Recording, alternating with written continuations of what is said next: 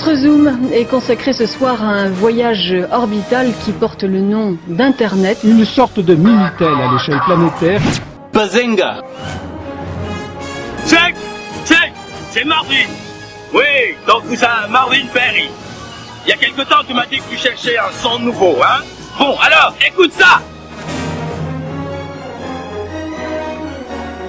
Je vous ai compris Bazinga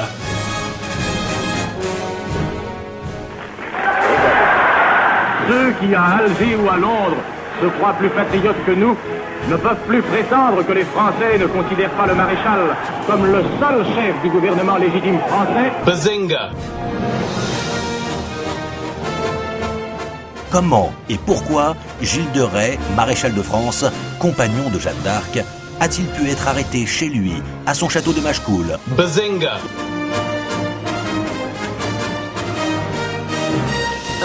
Gentil le petit.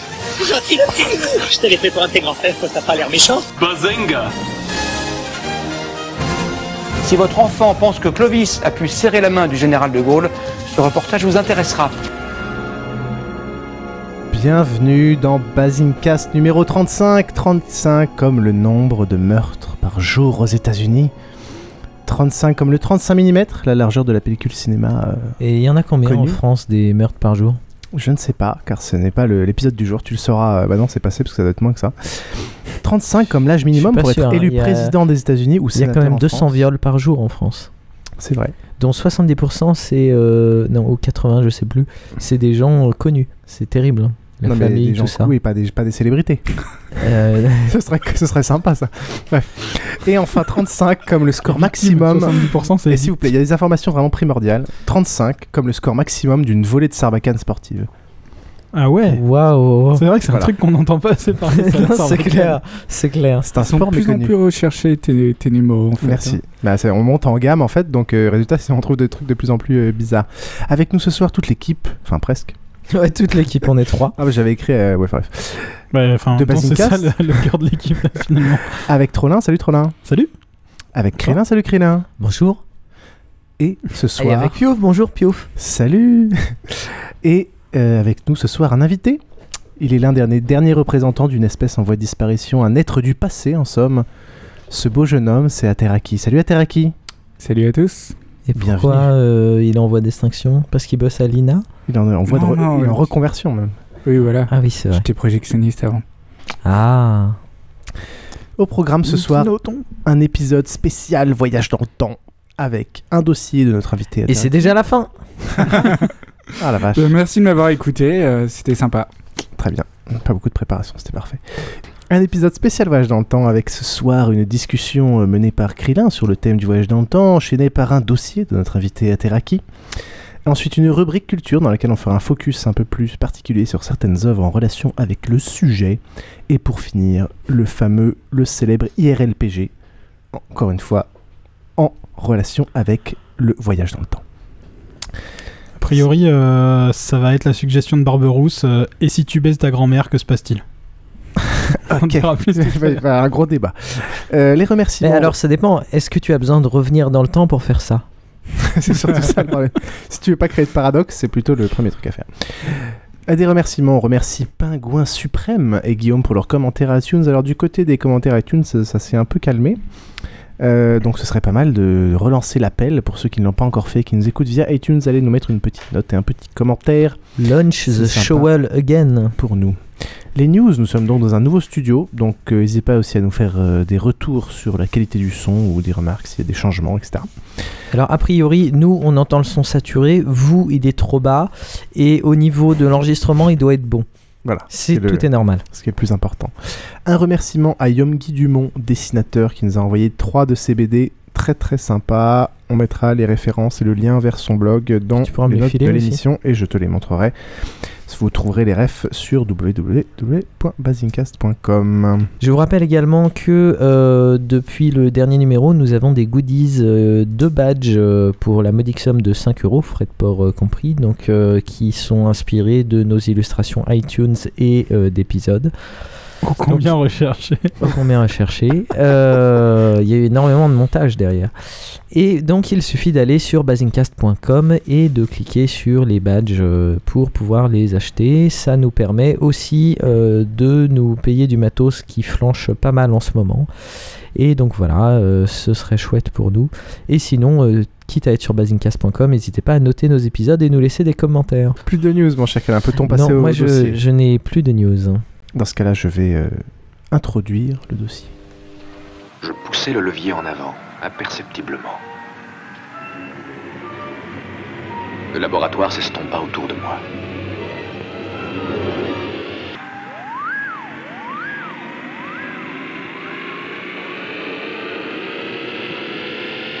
C'était fantastique de voir le soleil traverser le ciel en moins d'une minute. Les escargots filaient comme des lièvres. Mes fleurs ouvraient leurs pétales pour accueillir le jour nouveau. C'est un truc sur le LSD Les heures non, tournoyaient sur mon cadran C'était les premiers à utiliser la harpe comme effet de Et les voyage dans le fleurs temps. refermaient leur corolle pour la nuit. C'était merveilleux. Mais tu déconnes, mais en voyant ça, j'ai envie de voir le reste du film. Les quoi. lentes métamorphoses de la nature s'opéraient en quelques secondes. Mon Dieu, c'est une robe, ça?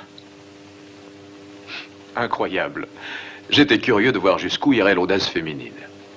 En gros, le mec est dans sa, moye- dans sa machine à voyager dans le temps et en face, il y a un magasin. Et euh, un magasin de fringues et il voit défiler devant ses yeux toute la mode féminine qui évolue au fur et à mesure des années. Les jupes se raccourcissent un petit peu, etc. Et il est là, oh, oh, et où ira l'audace féminine, etc. Voilà, c'est un extrait du voyage dans le temps. J'ai cru que tu nous faisais le commentaire du film. Oui, puis on fait des films en audio description. Exactement. Mon cher Krillin, je vous laisse la parole pendant que je mange ma saucisse. Eh bien, Piouf aime manger les saucisses. Merci pour le montage. Euh, donc, euh, juste avant euh, que Monsieur Ateraki nous fasse un dossier sur le voyage dans le temps, je voulais un petit peu en parler avec vous. L'idée de voyage dans le temps, c'est un concept assez moderne au final. Il arrive à la fin du 19e siècle. On peut supposer qu'un des premiers, ça a été la machine à explorer le temps de H.G. Wells. Euh, et pourquoi à la fin du, du 19e siècle, euh, tout se met à aller plus vite, les innovations, etc. Et on, se rend compte que euh, le temps passe, alors qu'au Moyen Âge, au final, quand, on, avait crevé, il s'était passé très peu de choses depuis qu'on était né. Donc c'est là qu'il commence à y avoir dans la population la- le questionnement de ce que va devenir le monde, un peu d'appréhension, etc. Enfin, peut-être pas trop d'appréhension au début.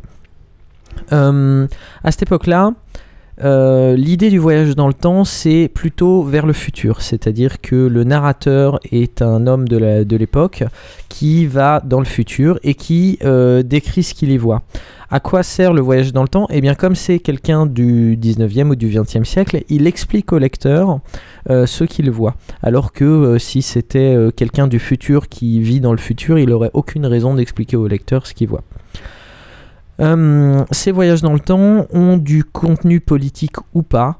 Euh, la machine à explorer le temps de H.G. Wells déjà euh, permet un peu de, de dire que c'est pas trop cool toutes les usines souterraines, tout ce qui est en train de se passer. Euh, Donc c'est l'occasion de faire une critique euh, sociale sur son époque actuelle en, en essayant voilà. de prévoir les dérives possibles. Oui, un petit peu. Après, ça n'a pas toujours été le cas. Il y en a qui, mais il y en a qui euh, juste faisaient des, bouquins euh, de voyage vers le futur pour dire ah bah voilà, il va se passer ça. Mais évidemment, comme c'était pas très intéressant, on les a un petit peu oubliés depuis.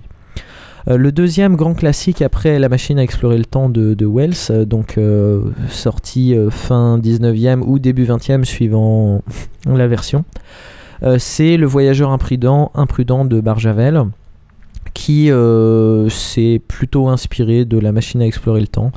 Euh, lui aussi il va vers le futur et puis ensuite à la fin ça se termine par un paradoxe euh, intéressant. Euh, voilà. Donc c'est vraiment au 19e siècle qu'il a l'i- l'idée que naît l'idée de, de- voyager dans le temps, même si y a quelques cas avant, notamment dans les légendes celtes, euh, il y a des idées de voyage dans le temps, mais qui sont pas vraiment exploitées. Enfin, c'est juste, il y a la possibilité de voyager dans le temps, comme d'aller parler aux esprits, etc. Donc c'est vraiment au 19e siècle que ça apparaît. Euh, fin 19e. C'est euh, un peu plus tard, vers la deuxième moitié du XXe siècle, que cette idée, donc qui était à l'origine vers le futur, commence à, à être prise dans un autre sens, vers le passé, et pas seulement vers le passé. euh, c'est volé entre guillemets par euh, les scientifiques ou les gens qui se posent des questions scientifiques pour faire l'idée de paradoxe. Donc c'est euh, déjà à partir de, de- ce moment-là que ça commence à arriver. Donc là, euh, Ateraki va nous parler de ça un peu plus dans le détail, mais il y a tout ce qui est paradoxe du grand-père et compagnie. Et c'est vraiment... euh, donc à partir des années 50 qu'on commence à se demander euh, tiens euh, et, qu'est-ce qui se passait si c'était possible et qu'on faisait ça?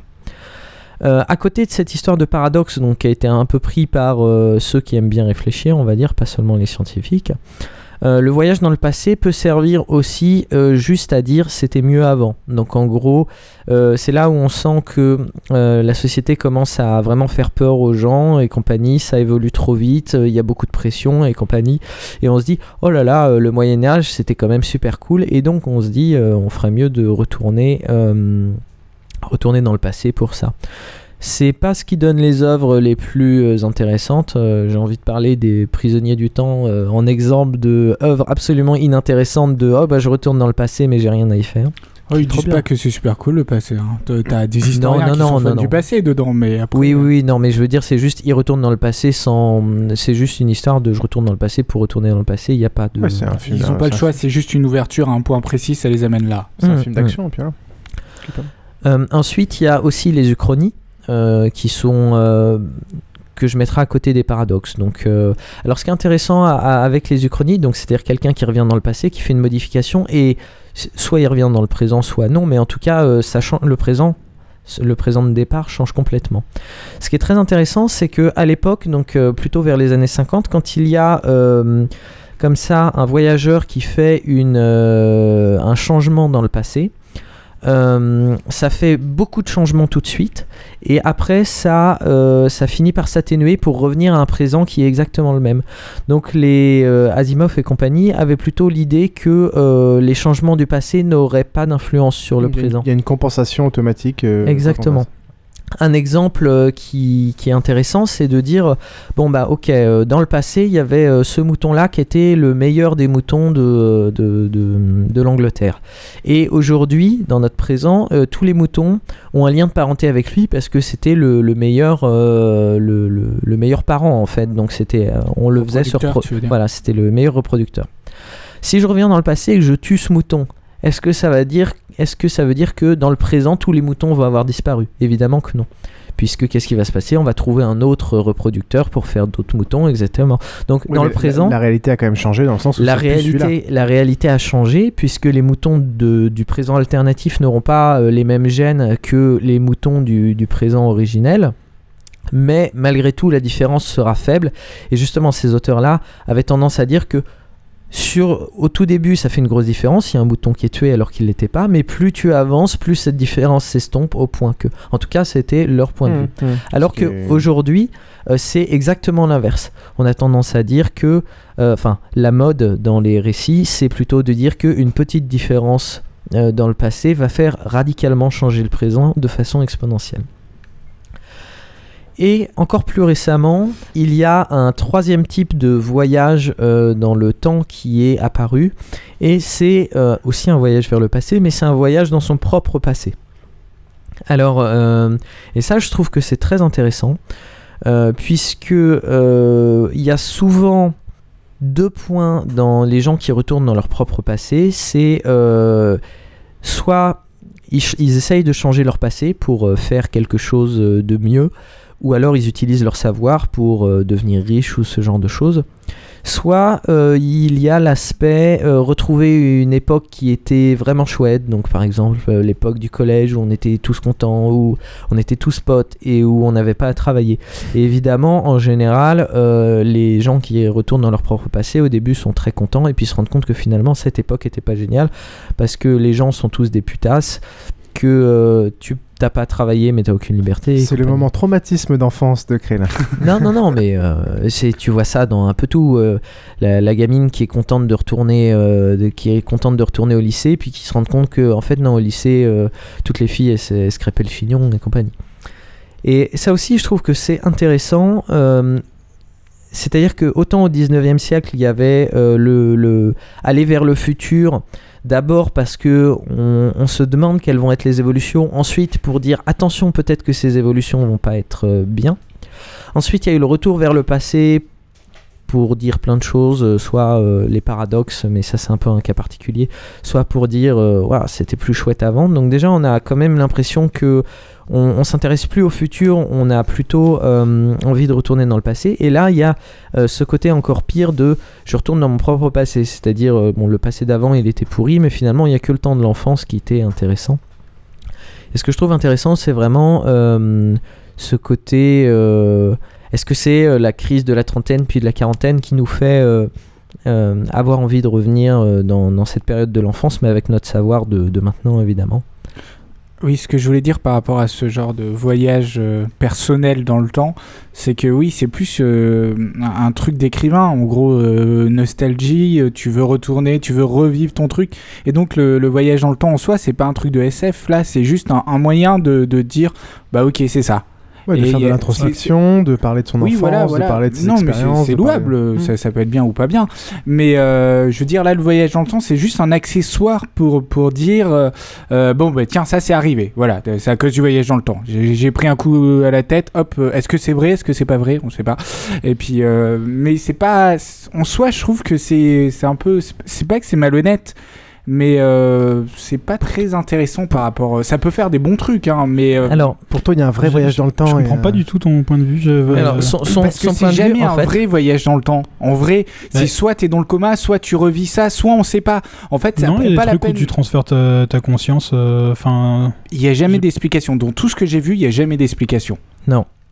Mais est-ce que l'explication c'est intéressant? Dans Ouais, Misfits, non, dans euh, Misfits, c'est pas. C'est pas- c'est parti- ouais, c'est un pouvoir, à la base, ouais, c'est un pouvoir. Ouais, c'est un pouvoir. Oui, non, mais bon, quand tu Mais justifies oui, ça par un ja- pouvoir, ok.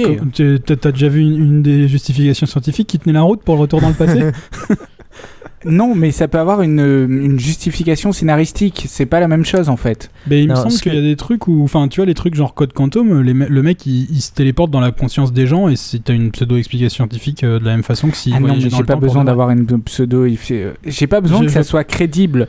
Euh, tout ce que je vois quand je vois un film comme Camille Redouble, euh, qui est un peu un remake de euh, Betty Chou s'est On mariée va, là. on va en parler. Ouais. euh, Je vais en parler dans Culture tout à l'heure. D'accord, ok. non, mais c'est juste que finalement, je trouve ça un peu opportuniste de dire bon, bah c'est bien, mais en fait, c'est juste un truc nostalgie. J'aimais bien les années 80, je suis pas content de ma vie, je voudrais revoir ça, et poum, tiens, je voyage dans le temps. C'est un fantasme en fait. Moi, je.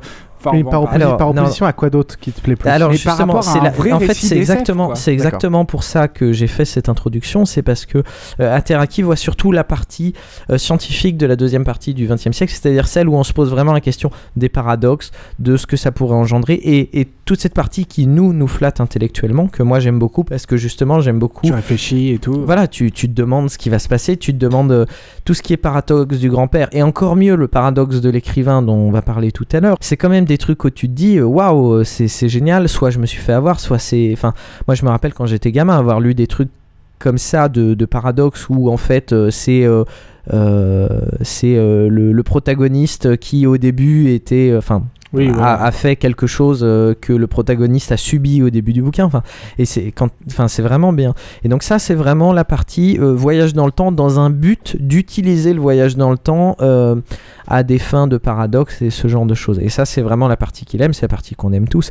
Mais c'est pour ça que j'ai parlé j'ai fait un peu cette historique pour bien montrer que au début euh, le voyage dans le temps n'était pas utilisé pour ça, mais plutôt à une fin de prospection, voire à une fin de, de- de politique, un peu comme, comme il y en a plein d'autres. Au final, ce que faisait euh, Jules Verne dans euh, Paris au XXe siècle, c'était pas du voyage dans le temps, mais c'était de la description du futur. Ce que fait Orwell dans 1984, c'est pas du voyage dans le temps, mais c'est une description euh, euh, du futur, un avertissement à propos du, du futur, disant attention. Une mise en garde. Et une mise en garde, très bien. Et donc ce que fait, euh, ce que fait Wells dans La machine à explorer le temps, c'est exactement ça. Donc c'est pas vraiment là aussi le voyage dans le temps est un prétexte à faire quelque chose. Et donc dans Camille redouble, dans dans euh, Quartier lointain, euh, dans Replay, dans l'excellent replay de Kim Grimwood, euh, évidemment le voyage dans le temps est éventuellement un Bah, c'est un prétexte. c'est un- éventuellement un prétexte pour faire plein de choses différentes. Euh, c'est pour ça que tout à l'heure, je, je reviendrai sur les différentes œuvres, mais le, le prétexte euh, de voyage dans le temps, dans son propre passé, euh, n'est pas du tout utilisé de la même manière par Grimwood que par tous les autres qui ont fait euh, Quartier Lointain ou Camille Mais ça reste un outil très puissant. Enfin, j'en parlais tout à l'heure quand je parlais de, de Camille Redouble, mais ça reste un outil très puissant et vachement intéressant pour, pour analyser, pour réfléchir sur sa vie. Quoi. Mais on en parlera après. Oui, trop Je voulais juste dire, euh, enfin, je, veux, je veux pas être chiant et, et braquer là-dessus toute la soirée, mais euh, je vois pas en quoi. Enfin, le voyage dans le temps, de toute façon, c'est un truc fictif qui te permet de raconter une histoire. tu dis D'accord, très bien. C'est, on parle quand même d'œuvres là, notamment, donc euh, à la base, c'est quand même un outil pour raconter des histoires. Je vois pas en quoi le voyage dans son propre passé est plus un, juste un outil narratif que euh, le voyage dans le temps où tu vas Parce te qu'en fait, en fait, ce que, ce que- ce que je veux euh, dire, euh, ce que veut dire Ateraki, je pense, si je, si je peux me permettre, c'est euh, lui aime bien le voir en tant que cœur du sujet. C'est-à-dire que le voyage dans le temps, c'est vraiment le cœur de l'œuvre. On s'intéresse au voyage dans le temps lui-même, les conséquences, etc.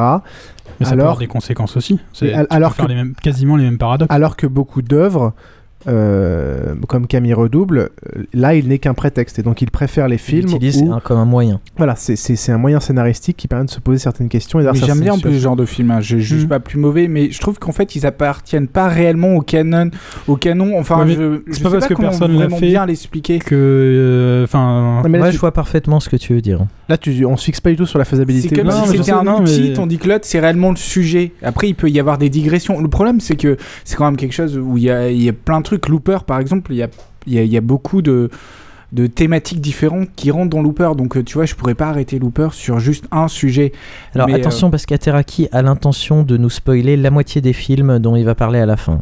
ah oui oui il faudrait être d'accord si vous voulez pas que je spoilie un film vous me le dites avant tu que j'en spoilez parle pas Looper parce que j'ai j'aurais pas encore aimé, vu. ouais. d'accord Ah, vous l'avez bah, pas je- encore vu Putain, mais Non. merde. D'accord, ok. Euh, ouais, bah, ça- chier aussi, C'est putain, ouais, c'est un peu con ça. Vous pouvez pas le voir avant le voyage dans le temps, quoi. Bref. Bah non. Euh, on peut parler de films sans les spoiler non plus. Je suis pas Non, obligé de dire qu'à la fin, fait, la DeLorean, elle est détruite. Bon, écoutez, on- on- on- je vous garantis rien, on verra bien. Continue, mon cher euh, Krillin. Donc, puisque maintenant on a un peu introduit les- les- le- l'historique du voyage dans le temps et les différentes formes ou, ou philosophies du voyage dans le temps euh, du point de vue des auteurs, Ateraki va nous parler de la seule partie intéressante dans le voyage dans le temps, c'est-à-dire euh, la partie euh, paradoxe et compagnie, les différents types de voyage dans le temps.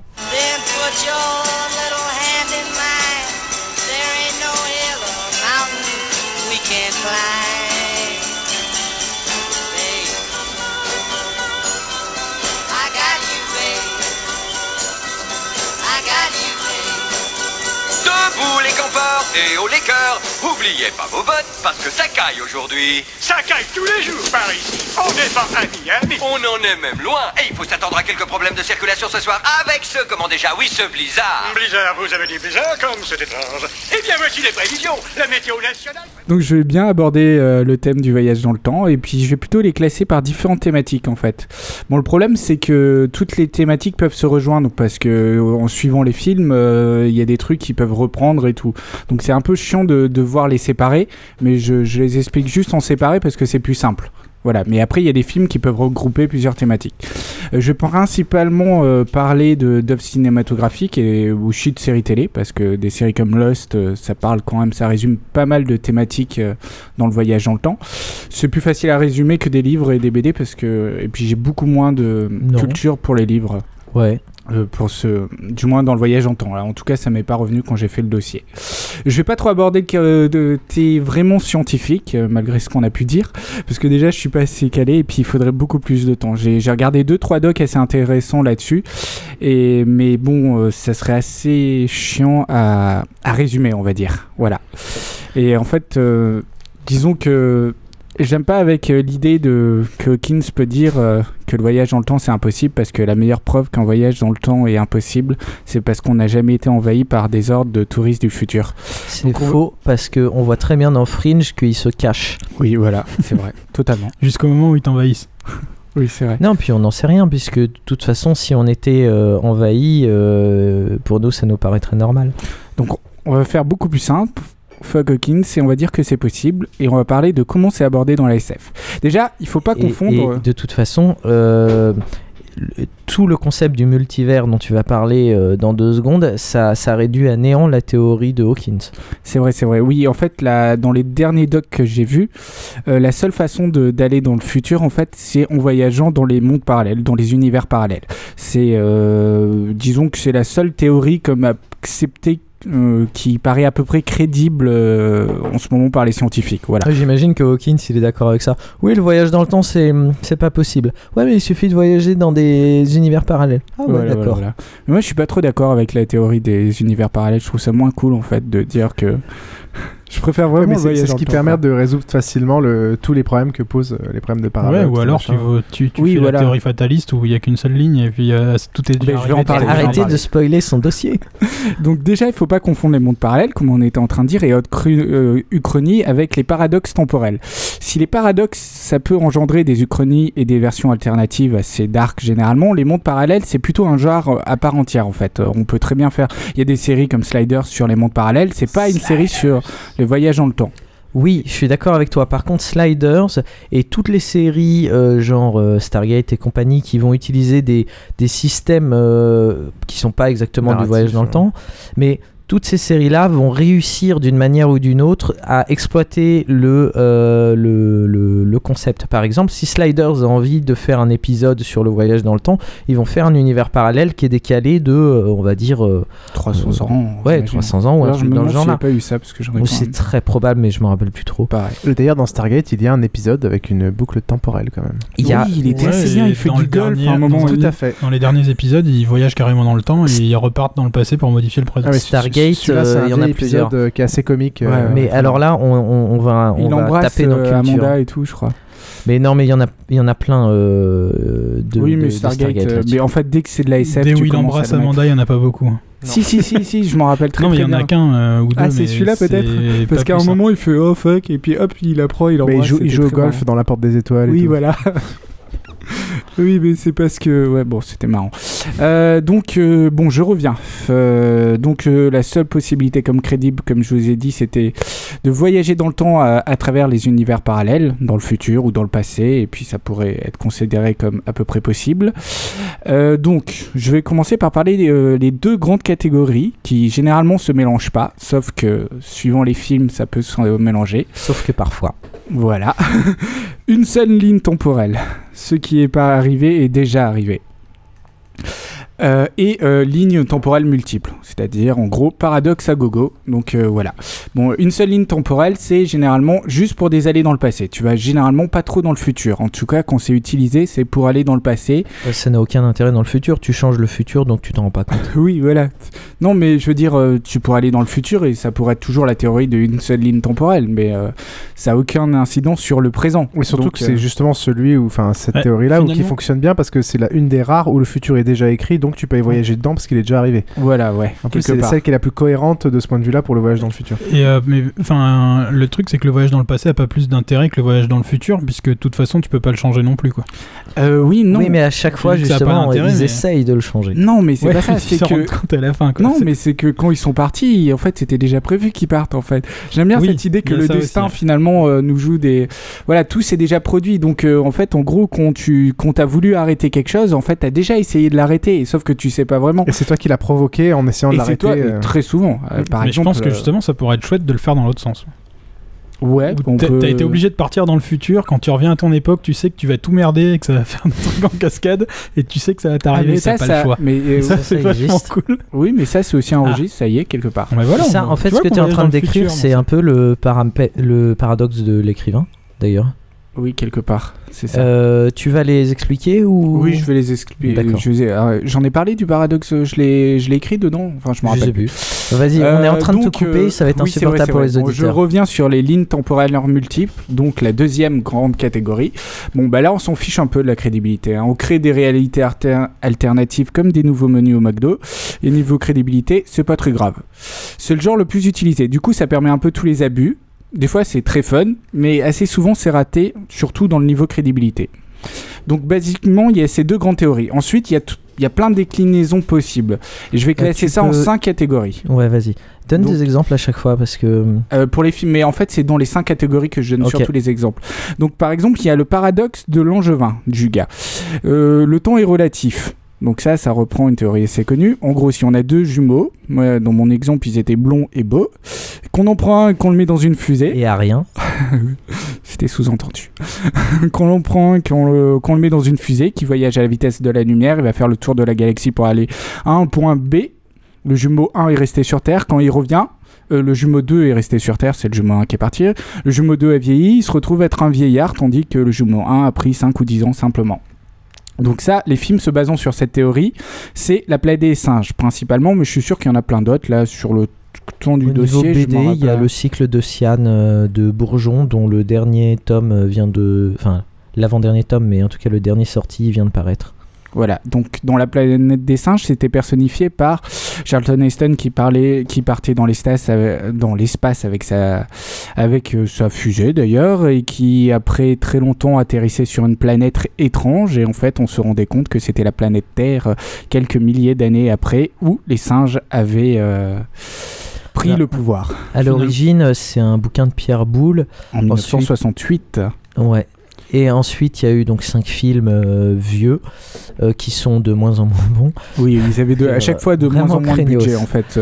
Euh, à, Ouais. partir la deux, à partir du deuxième, ça Déjà, devient un peu n'importe quoi avec l'espèce de Ensuite, secte et tout. il y a eu une série de six épisodes américaine euh, qui est euh, intéressante mais sans plus. Et récemment, il y a euh, deux films, celui euh, Le Tout raté de Oui, de Burton. de Burton et euh, l'autre euh, plus récemment. euh, Les origines de la planète des singes, là, je sais plus Ouais. comment il s'appelle. Qui est plutôt réussi, hein. Qui est assez pas réussi vu dans le genre. encore. Non, il est Alors, pas ce qui est intéressant, ah ouais, excuse-moi, vas-y. Non, non, juste moi dans la planète des singes, ce que j'aimais bien euh, dans le bouquin, c'est que c'était des vrais singes quoi. Mm. Alors que dans les films, à chaque fois, des espèces de trucs anthropomorphes dégueulasses qui ressemblent à rien, je trouve ça assez dérangeant quoi. Bah ouais, mais il faut concept, mettre, euh. euh, faut mettre des bonhommes dedans. Bah ouais, mais bon. Ou en image de synthèse, en image de synthèse, pas, hein, pas pas mal fait. hein. Mm. Ouais, mais ça coûte plus cher, et puis à l'époque, c'est ouais, pas.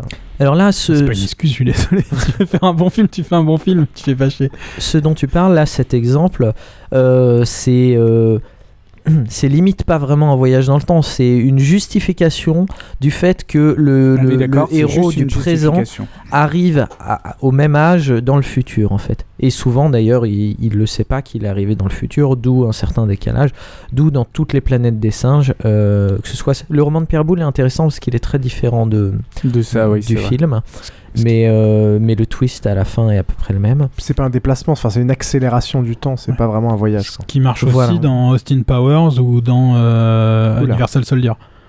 Tu te congèles, ça fait la même. Oui, et d'ailleurs, voilà, Et on en a oublié un autre, un très très bon, un film de Woody, de Woody Allen qui s'appelle euh, Woody et les robots. Woody, Woody et les robots en français et Sleeper en, en anglais, où euh, il part pour se, il part à l'hôpital pour se faire euh, enlever les amygdales ou une connerie comme ça. Résultat, il le cryogénise sans qu'il le sache, et quand il se réveille, eh ben, il est dans le futur, il est bien embêté parce que il est persuadé d'avoir pris euh, des tonnes de- d'amendes euh, parce qu'il était garé en double fil. C'est comme dans Futurama, c'est comme dans Mm. pas mal de. Oui, mais là, c'est plus arrêter le temps, euh, en gros, c'est-à-dire c'est comme si on était immortel. C'est pas tout à fait encore la même chose. Pour moi, enfin après, euh, c'est un point de vue personnel. C'est-à-dire l'histoire de tu vieillis pas, euh, il y a eu Hibernatus qui est sorti aussi, qui était avec Louis de Funès, qui était pas Putain, mais terrible, pourquoi, terrible. pourquoi on a noté rigolo. les meilleures œuvres et pourquoi on ne parle que des trucs les plus pourris quoi oui, voilà quoi. Parce qu'on n'est pas encore dans la section culture, enfin. Ah oui.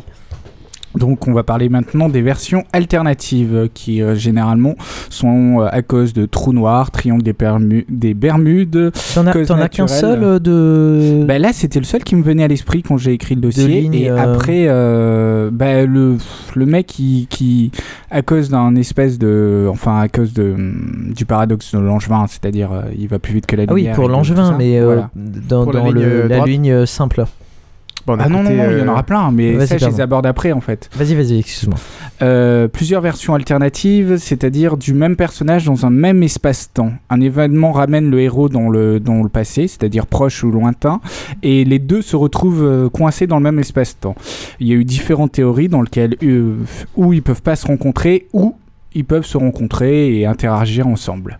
Donc euh, ça rejoint souvent le paradoxe du grand-père dont je vais parler et le paradoxe de Trunk et aussi les boucles temporelles. Ouais, Donc, Juste une petite question euh, sur ce truc en particulier. Est-ce que tu sais s'il y a des œuvres où ils peuvent pas se rencontrer, ils se rencontrent quand même et il se passe vraiment un truc cool? Oui, oui, Ouais, parce qu'on parce qu'on- dit à chaque ouais, parce, parce qu'on dit à chaque fois ouais il va ah ouais, si vous si tu te croises dans le, dans le passé tu te croises toi-même ça va être un cataclysme euh, Ils finissent toujours par se croiser, il se passe rien quoi. Ouais et au final ouais, mais en même temps j'ai jamais compris qu'il puisse se passer quelque chose quoi Euh, Alors en fait, Si, si, il y avait des trucs où c'est justement chose, le, hein. genre le- tout d'un coup il y a un flash blanc et Ouais, voilà, ouais, Non, il y a un film où c'est carrément ça. Attends, c'est quoi ce film? Ça va The me revenir, non mais Vous avez détruit le temps. Non mais j'ai toujours trouvé ça con, euh, que ça ait des énormes, conséquences en termes de paradoxes, de machin, de conséquences dans le futur, d'accord? Mais comme si le fait qu'il soit tout d'un coup à 50 cm au lieu d'un kilomètre, ça allait déclencher une réaction thermonucléaire euh, qui allait... euh, Non. Et c'est parce que des bons auteurs ont dit je suppose que je suis dans la ligne, la ligne simple, donc si tu te rencontres dans le passé et que tu ne t'es pas déjà rencontré dans ton propre passé, ça va créer un paradoxe. Et la seule solution, c'est pour qu'il n'y ait pas de paradoxe, c'est le multivers. Et donc, ces bons auteurs l'ont expliqué de façon bien. Et ensuite, il y a les mauvais auteurs qui ont repris le truc, mais qui n'ont pas bien compris. Donc, ils ont dit Ah ouais, euh, tu peux pas te rencontrer dans le passé, je Parce sais plus trop pourquoi, pas. mais donc euh, c'est pas bien. Attends, ça doit être vrai, ils en parlent dans Retour vers le futur, quoi. C'est vrai, et on voit bien que ça change pas grand-chose. Donc, euh, dans ces trucs de version alternative, t'en as un film qui est très réussi qui s'appelle Triangle. Que je sais pas si vous avez vu. Non. En gros, c'est un voilier qui part euh, avec euh, un groupe de quelques personnes. Ça ressemble un peu à un slasher movie au départ. Et euh, il se retrouve qu'il y a une tempête qui, qui les prend euh, de court. Et euh, ils ont plus de moyens de communiquer avec l'extérieur, la voile est pétée, et ils trouvent euh, bizarrement euh, qui sort de la brume un espèce de gros paquebot qui a l'air assez vide. Nimitz, retour vers l'enfer. En gros, ça, ça ressemble un peu à ça, mais c'est pas vraiment ça. Euh, le gros paquebot, il monte dans le gros paquebot, et à partir de là, il y a personne, il visite. euh, C'est un peu bizarre parce que tout est propre, mais pas vraiment. Et ben, il va se passer des trucs. Et en fait, on se rend compte que, en gros, ils sont un peu coincés dans une boucle temporelle. Mais euh, il y a des versions alternatives de personnages à gogo, et c'est super cool parce que parce qu'ils vont assez loin dans ça. Et euh, c'est plutôt réussi.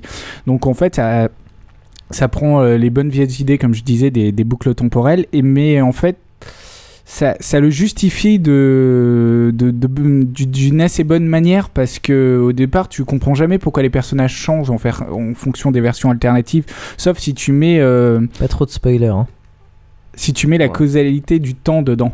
Combien de temps tu peux faire ça et combien de temps tu deviens fou quand tu fais ça et tout. Et voilà, c'est assez intéressant. T'as un film espagnol très peu connu, enfin assez connu peut-être, qui s'appelle Time Crimes, qui est pareil, parle beaucoup de versions alternatives, c'est-à-dire quelqu'un qui se retrouve à voyager dans le temps. C'est vraiment le départ. Et euh, un peu par hasard. Et en fait, après, euh, encore une fois, il, il va essayer de changer son passé. Euh, enfin, changer son passé euh, en quelque sorte. Et ça va amener des problèmes. Souvent, en fait, le, problème, euh, enfin, le, pitch des versions alternatives, c'est les problèmes et les paradoxes que ça va créer avec tes versions alternatives, avec tes différents passés qui se rencontrent et tout ça. En fait, en gros, c'est vraiment ça. Je veux dire, c'est ce qui fait l'histoire. Voilà. C'est est-ce que tu vas réussir à résoudre tous les paradoxes temporels ou est-ce que tu vas changer le futur ou pas. Donc voilà, souvent tu vois même pas la résolution euh, finale de, de c'est-à-dire tu sais pas si le présent est réellement changé ou pas. C'est pas l'important en fait, c'est plus comment le héros ou l'héroïne ou le personnage va réussir à s'en sortir avec euh, en rencontrant ces différents en- personnes, enfin lui-même euh, à différents moments du temps. Et c'est plutôt qu'on s'est bien réussi comme euh, About Tram Travel, une espèce de relecture euh, anglaise avec un personnage de IT Crowd, Chris pour ceux qui connaissent, euh, où il y a trois losers qui dans un pub en fait vont se retrouver en allant au shot à traverser dans le temps et avoir plusieurs personnages de réalités alternatives différentes et c'est assez intéressant. Donc si je donc il y a aussi dans le même genre à peu près euh, Retour vers le futur 2, qui était une relecture du premier euh, volet. C'est-à-dire Mhm, il retournait en 1955 parce qu'il y avait eu différentes euh, lignes temporelles à cause de l'almanach des sports et tout ça. Et il y a aussi Looper, mais dont j'en parlerai plus bas. Donc euh, en autre théorie, il y a l'effet papillon. Et toutes les digressions qui parlent de, l'effet papillon. À la base, ça part du, du météorologue Edouard Lorenz qui disait Est-ce que le battement d'aile d'un papillon au Brésil peut provoquer une tornade au Texas? Théorie qui, de base, n'a rien à voir avec le voyage temporel, mais a été souvent repris dans la littérature SF. Et dont certains films et dont pas mal de sujets finalement. C'est-à-dire Un, un des euh, premiers que j'ai lu, c'est peut-être pas le premier, hein, mais un des premiers que j'ai lu, c'est euh, euh, Le coup de tonnerre de Ray Bradbury. Oui, Euh, Donc celui-là, euh, je sais plus quand il a été écrit. mais- 1955, je crois. D'accord, ok, donc ouais, c'est probablement un des premiers. Et où, alors à cette époque-là, il y a dans le futur, ils maîtrisent le, le- le voyage dans le temps, donc ils vont faire des trips pour chasser des dinosaures. Mais pour pas faire de paradoxe temporel, ils font super gaffe à ce que euh, les dinosaures, de toute façon, ils étaient sur le point de mourir, donc ils les abattent euh, à l'endroit quasiment où ils allaient mourir et compagnie. Sauf que là, euh, il y en a un qui fait une connerie, qui sort, de la passerelle où il était censé chasser le dinosaure, et, mais a priori, il s'est rien passé. Et quand ils reviennent dans le présent, le présent a complètement changé, et là, ils se rendent compte que la seule chose qui a changé, c'est qu'il a écrasé un papillon quand il est sorti de la passerelle. Et là, je viens de spoiler entièrement la nouvelle. Mais le film est pareil en fait. Et dès le départ, dans... il y a un film en fait, tu, tu m'as piqué le film, du coup j'aurais que l'effet papillon à parler, et donc je me rappelle plus trop. Euh, je pourrais t'en parler. Mais le, le, le film, il dure combien de temps? 1h45. 1h45 à partir d'une nouvelle de 30 pages, c'est Ouais, pas mal. voilà, voilà, voilà. C'est pas mal. Et il y a euh, eu un 2.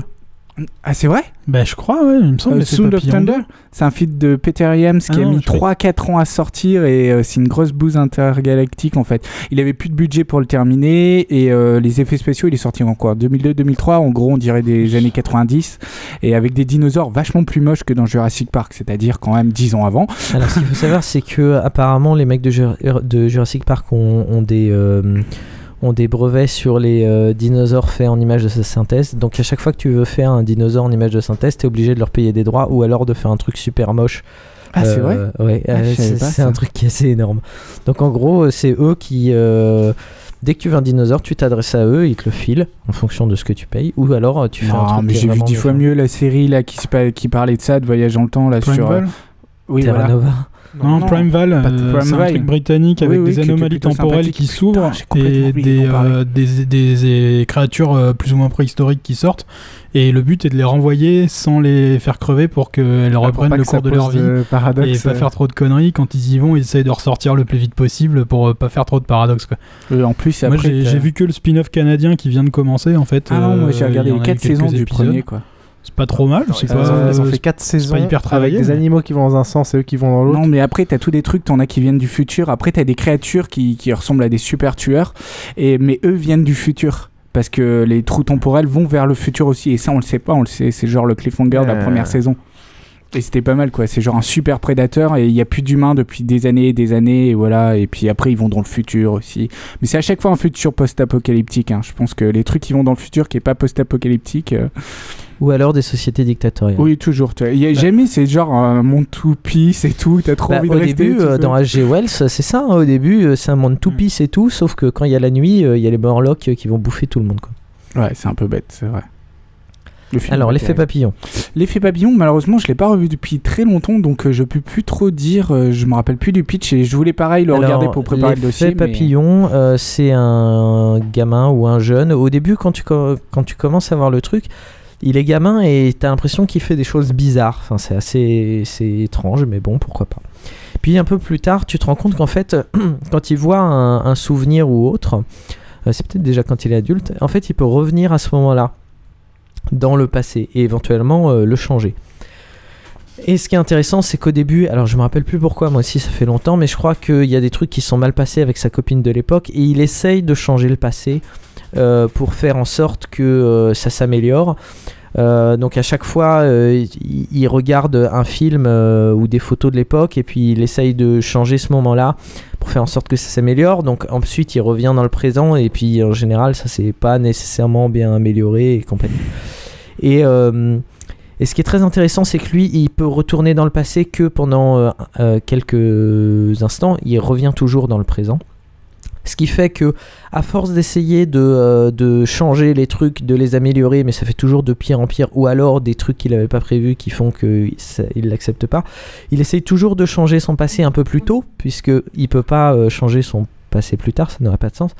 Et au bout d'un moment, évidemment, bah, il a plus de, il peut plus retourner en arrière. Enfin, c'est vachement bien. La fin est vraiment bien. Euh, une fois que vous avez vu, essayez de regarder sur le DVD la, la fin originelle qui était prévue, qui est, qui est dans le même genre, mais, euh, mais un peu plus plombante. Enfin, c'est c'est vraiment sympa. Euh, moi, c'est vraiment un film que j'ai beaucoup aimé. Je l'ai revu depuis euh, avec ma copine qui a beaucoup aimé aussi. Donc, euh, Ouais, faudrait que je le revoie aussi. Ne regardez pas l'effet papillon 2 et 3 parce que c'est juste des remakes en plus cheap du premier. C'est c'est de ça que je parlais quand je disais qu'il y avait un 2. Je croyais que vous parliez de l'effet papillon. Non, non, non, of Thunder, c'était euh, c'était pas ça. Mais c'est aussi cheap, tu me diras.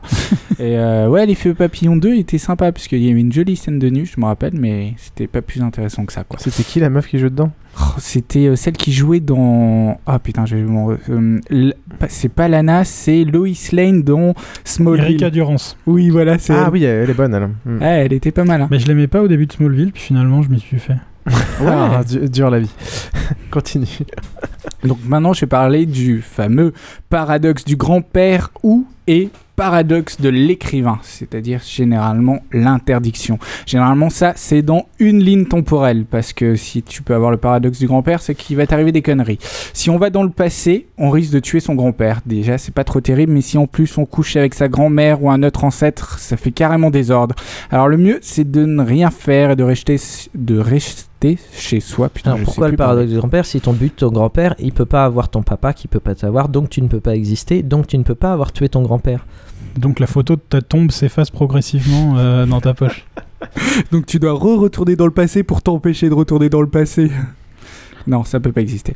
Euh, bon, c'est souvent repris en livre, BD, film, mais euh, comme je vous ai dit, c'est souvent le cas dans une seule ligne temporelle. En gros, tout se rejoint et tout s'est déjà produit. Donc on ne change jamais réellement dans son passé, on peut juste l'observer. En général, dans ces cas-là, le mec essaye euh, de, de changer un truc, sauf que euh, la conséquence est, est terrible et en fait, il se rend compte que euh, c'est ça lui était déjà arrivé. C'est-à-dire que il se dit, il faut pas que je me rencontre dans mon propre passé parce que je ne me suis pas déjà rencontré dans mon propre passé. Et au final, si, si il s'était déjà rencontré dans son propre Sauf passé, qu'il ne le savait pas. mais il ne le savait pas. Et oui, et puis des fois il peut céder, hein, comme dans Harry Potter 3, c'est-à-dire il savait pas. euh, Harry il doit à un moment euh, faire apparaître un sort de magie euh, pour repousser les. J'ai carrément les mange-morts sûrement. Et non, d'ailleurs c'est trop pas les mange-morts, c'est des spectres assez méchants. Et en fait il arrive jamais à faire ce sort. Et sauf qu'à un moment où il va se faire aspirer par ces spectres, il voit quelqu'un au loin qui l'aide et qui lui montre comment faire le sort. Et du coup il a assez de force et de courage pour le faire lui-même. Le Patronus. Oui, le Patronus, merci. Mais en plus, je connais très bien, je sais pas pourquoi je me rappelle de rien là. Et donc, euh, et à la fin du bouquin, quand il retraverse le temps, bah, euh, il s'aperçoit que c'était lui qui faisait ça. Donc euh, voilà, c'est souvent ça en fait. Et là, on en arrive au paradoxe. Oui, mais là, c'est, c'est, alors là, c'est un problème. On en arrive au paradoxe de l'écrivain parce Alors, que le paradoxe euh, ce, ce que tu dis avec Harry Potter, ce n'est pas possible puisque c'est le c'est lui-même. C'est lui-même qui boucle. cède dans le passé après coup. Et ça, c'est pas possible parce que, euh, enfin, tu me diras, euh, paradoxe du grand-père, en fait. Bah, en fait, euh, oui, c'est pareil, mais. mais, mais euh, Parce que normalement, il devrait. Si tu prends, si tu supposes que quelqu'un l'a sauvé, alors à ce moment-là, il peut revenir Je dans vais- le passé. je vais- je vais te l'expliquer par rapport à l'écrivain parce que est c'est magique parce que c'est un état de fait global. Il n'y a Oui, pas, non, mais il y a pas ça. de continuité dans le temps. Non, Il y a pas de que nos auditeurs, ils ont pas forcément bien Non, compris. c'est pour ça que c'est pour ça que je, je veux expliquer le truc. Version Bon. Harry Potter, il se fait sauver par un mec. Il sait pas qui c'est. Maintenant, il arrive là. Alors, à ce moment-là, il décide de retourner dans le passé et hop, de se sauver lui-même. Donc là, tout va bien. Le temps, il est, il est logique. Sauf que à l'origine, euh, Harry Potter, il était sur le point de se faire buter. Et pour l'instant, il n'a pas encore retourné dans le temps. Donc il se fait buter. non, non, non, et là, c'est trop Parce que tard. tu vois le Il temps comme quelque chose qui est avec un temps. avant et un après. Ah oui, exactement. Voilà. Bah oui, mais ça c'est. Oui, oui. Oui, mais avoir euh, une seule ligne temporelle, ça veut pas dire que tu peux pas aller dans le passé en fait. hein. Non, mais ça veut dire que ça n'a pas né- nécessairement du sens. Mais vas-y, Bah, vas-y. C'est juste qu'on peut pas. Bon, pour suivre l'écrivain, c'est assez simple. Un écrivain reçoit une copie euh, d'un livre que, en fait, il se rend compte que c'est lui-même dans le futur qu'il a écrit. Et donc, dans le futur, il répétera exactement le même geste à un moment donné. Il renverra ce livre qu'il a rendu célèbre à l'écrivain quand il était jeune. Et donc, voilà. Donc, techniquement, personne n'a écrit le bouquin. Si on s'arrête sur ça, c'est comme ce que tu essayes de dire. Oui, Donc en vrai, personne n'a écrit le bouquin. C'est pareil que que Locke le- dans, la, dans Lost, quand il donne à. euh, comment il s'appelle celui qui est mortel déjà, j'ai oublié. euh, une boussole et en fait qui lui dit euh, Tu me la remettras dans le passé. Et en fait, euh, bah, c'est- à chaque fois le même. euh, C'est-à-dire, euh, c'est toujours Lost, euh, c'est toujours Locke qui donne la boussole et qui sera redonnée après à lui, qui la redonne et qui sera redonnée Il après. suffit, il suffit de pas voir le temps comme quelque chose de linéaire avec un avant et un après, et ça fonctionne très bien. Voilà, voilà. Il y a un équilibre jusqu'à que tu le, que tu le brises. C'est ça qui est assez rigolo, c'est ce point de vue d'équilibre. Moi, ça me rappelle des trucs qu'on a fait en physique et Mais c'est toujours- C'est. Mais il faut pas te poser des questions de comment comment on en est arrivé là. Ouais, exactement. C'est comme ça, ça marche très bien comme ça. Si tu changes un tout petit truc, il y a tout qui éclate. Mais pour l'instant, ça Sauf marche. que dans la théorie de une ligne temporelle, encore une fois, euh, tu ne changes jamais réellement quelque chose, puisque tout ce que tu es amené à changer, c'est ce qui arrive avec dans mon exemple l'armée des douze singes. euh, je veux dire, euh, Bruce Willis, il mourra toujours puisqu'il se voit mourir enfant. Bien, il essayera d'empêcher ça, mais euh, Tu viens de, de tuer le seul intérêt du film. Tu viens de spoiler que Bruce Willis il est mort à la fin quoi. je Non, il est mort au début. désolé. Il est mort. non, mais Non, c'est pas le seul là intérêt du film parce que c'est pas Moi, là qu'il du y a le sixième truc sens, que- euh. Non, non, non. Non, mais là on parle très, du dernier ce du film, hein. C'est, euh, il a pas du tout dit le truc qui est. euh, Enfin bref, il a pas spoilé l'armée des douze. Puis en fait, je parlais du sixième sens. Ah, Deuxième spoil. Euh, L'armée des douze singes, qui est un très très bon film, qui a été inspiré euh, de La Jetée de Chris Marker, qui est un, une espèce de moyen métrage un peu étrange en, en photo, En photographie avec photo du texte. parfois animé en fait. Enfin, Il y a, y des ça. moments où c'est pas des vraies photos, c'est des plans quasiment fixes. Euh, Chris Marker, qui est mort il y a pas très longtemps, qui était vraiment quelqu'un de génial. Euh, noir et blanc, mais tu vois pas le temps passer. Eh, Malheureusement, ça ne dure qu'une demi- 40 minutes à peu près, je crois. Ouais, enfin, c'est particulier. hein. Les gens aimeront pas, euh, aimeront pas nécessairement. Je pensais à Hit and Miss. Euh, les gens aimeront pas nécessairement, mais ça peut, ça peut valoir le coup de, de le regarder. Moi, je l'aime beaucoup. Je l'aime autant que l'armée des douze singes. Donc, l'armée des douze singes, c'est aussi un film d'action. C'est aussi un film qui parle d'autre chose. Là où Chris Marker, ça ne parle finalement que de ce paradoxe. Et comme dans Du toutes les en œuvres fait. euh, de, de Chris Marker, un peu de de mél- enfin c'est de mélancolie je sais pas mais c'est Oui, complètement bien. en fait. euh, Mais même l'armée de 12 singes fonctionne beaucoup là-dessus. Je veux dire, il y a beaucoup les sensations de Bruce Willis qui vient donc dans un monde futuriste euh, et qui essaye de partir dans le passé pour, euh, pour éviter la catastrophe qu'il y a eu. Non, Ah si, c'est jamais éviter.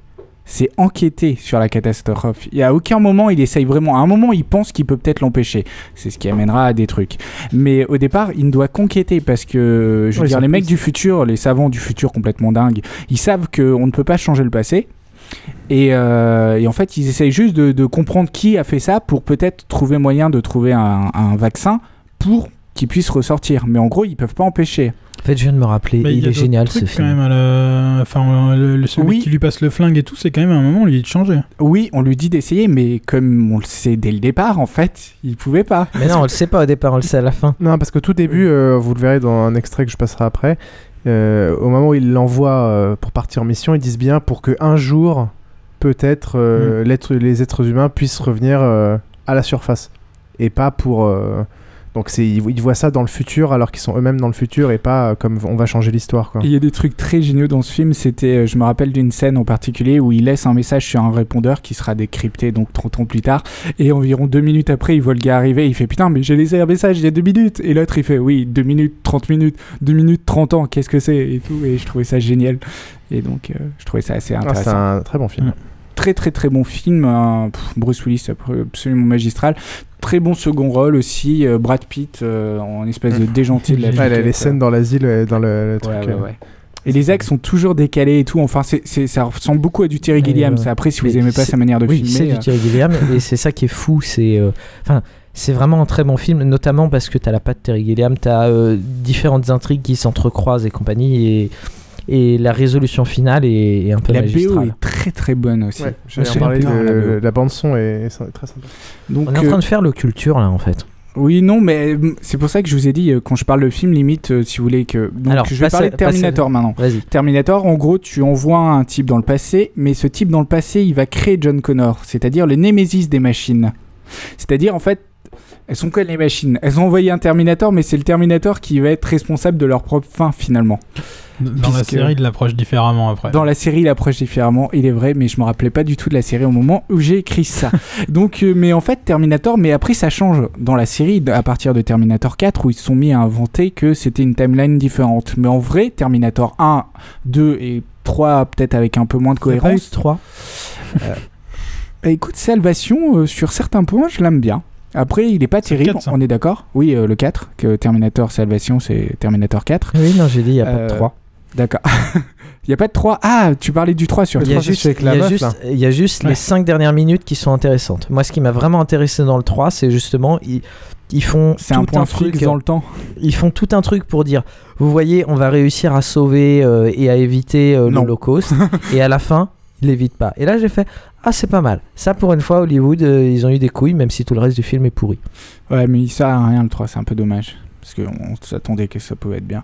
Euh, oui, mais en fait, euh, Terminator, comme je disais, c'est une ligne temporelle. Tout ce qui arrive est déjà arrivé. Donc en fait, euh, c'est un peu con que les machines ne l'aient pas compris, ça.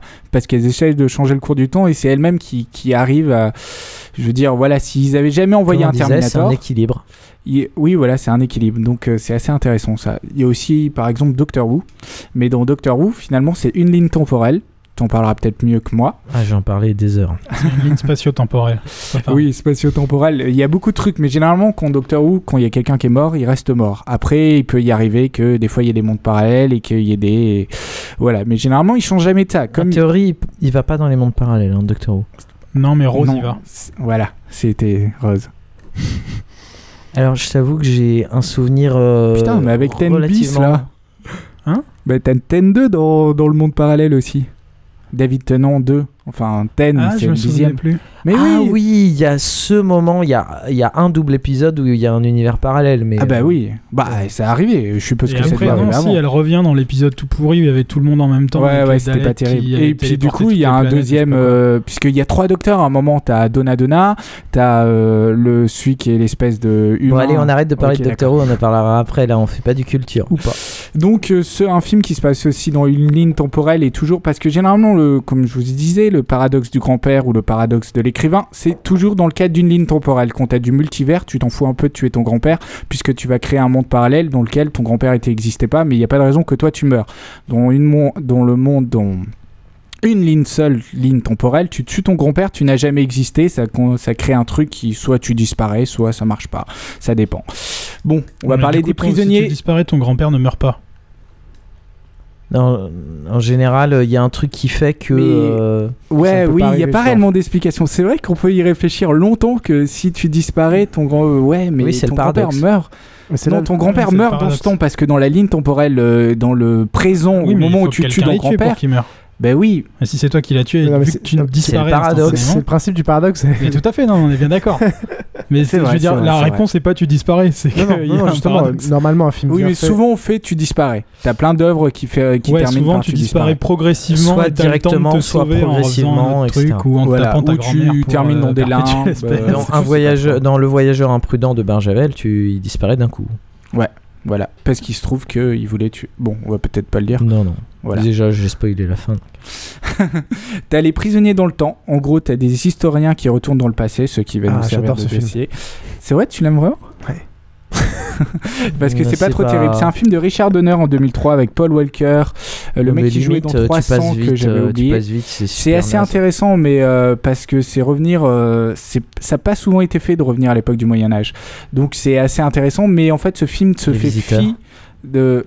Oui, mais les visiteurs, j'ai dit que c'était tout pourri. C'est comme Time Cop, on n'en parle pas. Il y a des trous Ah, béants, pep, c'est incohérent possible. Moi, j'ai trop envie de faire Time. Cop.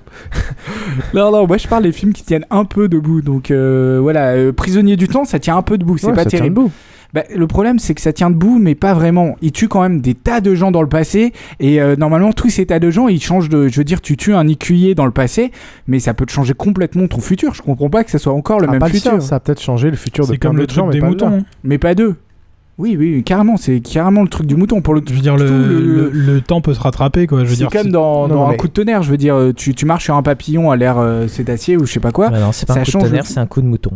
Oui, voilà. Ouais, mais finalement, mais je veux dire, finalement, un papillon est mort, bah, il y en a peut-être un autre qui fera ce qu'il était censé faire et c'est pas Oui, si parce, grave. que- parce que résultat, il a, eu, il a, il a pu. C'est pareil pour l'écuyer, quoi. Mais non, Il y imagine en pour avait un plein humain. des mecs qui mouraient à l'époque, ils en trouveront bien un autre pour le remplacer. Mais ouais, euh, là, vous pre- prenez Mais l'exemple. sauf qu'il aura des enfants et des sans-vents qui auront des enfants et tu seras amené à être. Mais de toute façon, c'est un film de merde.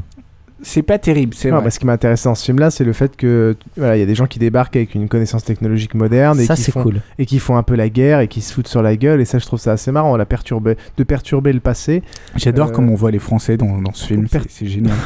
perturber le passé en débarquant avec des connaissances. bah, oui, parce que c'est la guerre de 100 ans en fait, hein, c'est les Anglais contre les Français. Et la preuve que Et c'est c'est des intéressant. Américains qui y vont. Et la preuve que c'est intéressant, on en fera le sujet du de l'IRLPG tout à l'heure. Voilà. Donc, comme je disais, normalement, dans ce genre de cas, le paradoxe du grand-père ou de l'écrivain, il n'y a pas de monde alternatif. C'est souvent pessimiste. Et, euh, et c'est souvent que what, whatever happened, happened. Euh, bon, Whatever déjà. happened, Merci. happened. Je ne sais pas parler. Whatever happens, happened. C'est ça. Voilà, voilà. Maintenant, je vais parler du paradoxe de Trunks. C'est moi qui l'ai inventé. Il y a sûrement un autre nom pour ça. Non, non, je l'ai déjà vu sur Wikipédia. Alors, C'est vrai t'es écrit sur Wikipédia. euh, ouais, ouais. Ah, je te jure, je l'ai pas du tout lu par rapport à. Euh, Il y en a plein qui en parlent du Ah, même exemple. Ils ont eu la même idée que moi. Donc, euh, c'est un toit du DBZ de futur. marquer une génération. généralement apocalyptique. Oui, on revient à rarement changer le passé quand tout va bien. Qui revient dans le passé pour changer le présent et donc éviter que son propre futur soit apocalyptique. à noter que quand c'est quelqu'un du futur qui revient, il a souvent une balafre ou autre, qu'il est devenu beaucoup plus grave quand c'est un gros comique, rappelez-vous d'Irose, et que de toute manière, il a vachement plus la classe. Ça serait intéressant d'imaginer qu'un gros con vient dans le passé épée. Pour s'empêcher d'être un gros con. tu sais, genre imagine un J'aime bien, ouais. Tu vas Ouais, je suis devenir un gros con, J'ai raté ma vie, j'ai que des potes de merde.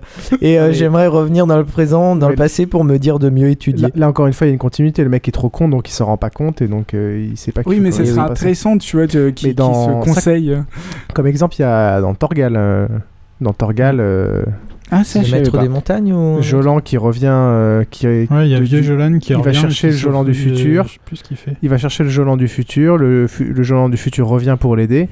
euh, change le cours du temps. Et ensuite, bah, vu qu'il a changé le cours du temps, il est plus censé euh, exister. Euh, et donc il est là, il a une balafre, etc. Il a perdu un œil. Euh, et là, il est emmené, euh, il est emmené par les voyageurs du temps euh, dans le futur parce qu'il peut pas exister. Il est plus censé exister, donc il, il part dans le futur avec eux en fait. Je sais pas si c'est une constante, mais en effet, ils sont toujours. euh, Il y a toujours une marque physique euh, quand c'est quelqu'un qui revient. C'est comme si on devait bien les différencier. Déjà qu'il doit être plus vieux. Mais des fois, c'est juste deux ans. hein, Ou alors ils ont un sweat à capuche. Oui, aussi. Ouais, c'est fou comme le sweat à capuche est devenu tendance dans les trucs du futur. Non, non, mais c'est vrai. Bon, comme je vous ai dit, il y a des BZ, il y a Trunks du futur trop stylé qui revient avec une épée pour tuer les cyborgs parce qu'ils allaient anéantir euh, l'espèce humaine avec Freezer. Parce qu'une épée en acier, c'est vachement mieux qu'un Kamehameha. Oui, mais c'est vrai, arrête, il était trop stylé quand je voyais ça quand j'étais gamin, j'étais comme un fou quoi. T'as Heroes, parce que t'as quand même plusieurs, euh, dans les peu de saisons que j'ai vues, j'ai dû voir les deux premières saisons, t'as quand même plusieurs trucs. T'as l'infirmier du futur qui revient, et le japonais qui était un peu euh, le mec un peu rigolo, geek, tout ça, qui revient dans le futur et qui a un katana qui se bat trop bien et tout. Dans a- Misfits, dans Misfits aussi. ouais. oui, voilà, t'as le geek bizarre qui est un Yamakasi masqué. Qui devient un gros beau gosse, euh, Yamakasi Ouais, masqué. mais c'est vrai, il devient trop beau gosse après quoi. comme il sort quoi, avec hein. la fille mignonne et tout quoi. Putain, j'ai peut-être de l'espoir. Bref. Et euh, dans les films prochainement. dans le temps, il y a pas de souci. Mais attends, c'était mon rêve quand j'étais gamin, on en parlera. Pour faire quoi? Bah, en fait, maintenant, je me suis rendu compte que ça serait pas terrible. Mais, euh, mais j'imaginais un moi du futur qui revenait et qui me conseillerait, tu vois, de non, tu devrais Alors pas là, faire ça. Pour rater tout, ça, euh. il faut faire ça. Ouais, voilà. Non, dans le but, c'était pas pour rater, donc euh, voilà. Donc, par exemple, on pourrait parler du prochain film euh, centré sur les X-Men First Class qui devrait sortir. Normalement, le pitch, ça serait euh, Kitty Pryde du futur qui revient dans le passé, c'est-à-dire à l'époque des X-Men, enfin de First Class, c'est-à-dire dans les années 60-70, pour empêcher la future destruction des mutants et sûrement des humains par les sentinelles créées par d'autres gens et tout. Ça, C'est un arc très intéressant des X-Men. Donc évidemment, ça pourrait être assez intéressant. Donc maintenant, je vais reprendre plutôt les digressions qui reprennent toutes les théories. T'as la boucle temporelle, comme je l'avais déjà dit, le plus connu c'est un jour sans fin. Le jour de la marmotte. Est-ce que Le- c'est vraiment du voyage dans le temps, ça? Bah, en tout cas, c'est revivre encore non, plus un parce truc que que le voyage pas que le voyage c'est dans son propre passé. non, c'est des parce que le voyage dans le temps, ça peut être assez récent. euh, Tu peux revenir deux minutes en arrière. Je veux dire, source code dont je vais parler. Ouais, mais les boucles dire- temporelles, à chaque fois, il se réveille. Il a juste des souvenirs en plus. Il se réveille dans le même corps, dans le même lit, le même matin. Un jour sans fin, c'est cool parce qu'il y a Bill Murray. Ah, moi j'adore un jour sans fin. hein, Ouais, euh, mais c'est vrai on que c'est une, différence importante. C'est-à-dire C'est que quand même, euh, c'est pas un voyage. C'est pour ça que euh, j'ai dit que c'était une digression et c'est dans ça que je mettais au départ euh, revivre sa vie d'adolescence en fait. euh, c'est pareil. Euh, bon, le voyage dans le temps et les versions alternatives, euh, c'était là que je comptais parler de Looper. Donc en gros, euh, Looper, la justification du voyage dans le temps que je trouvais plutôt sympa, c'est que dans le futur, Looper se passe déjà dans le futur. Mais c'est le présent pour eux, c'est les années 2040.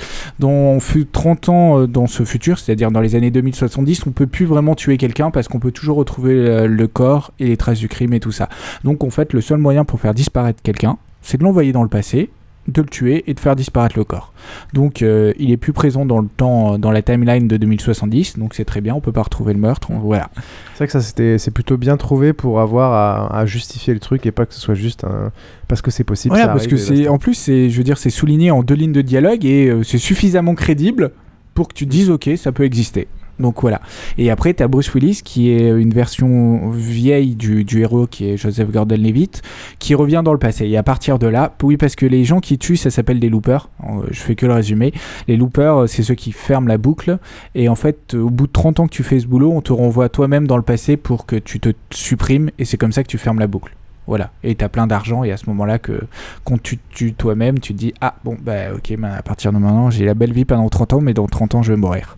Je sais pas sur moi. Ouais, c'est voilà. ça. Film très réussi, euh, de multiples influences. euh, ça, pro- ça reprend aussi bien à des trucs de Akira, aussi bien à des trucs euh, euh, Terminator ou même Bienvenue à Gataka. Au final, on va en reparler après ou pas de celui-là Pas forcément. Pas forcément parce que vous puisque- l'avez pas vu. Voilà. Alors dans ce cas, je vais dire deux mots dessus maintenant. C'est assez marrant parce qu'en effet, au début, il avait, il avait, j'avais l'impression qu'il avait la prétention d'aller, d'aller assez dans les détails sur le voyage dans le temps, etc. Et un truc assez cohérent.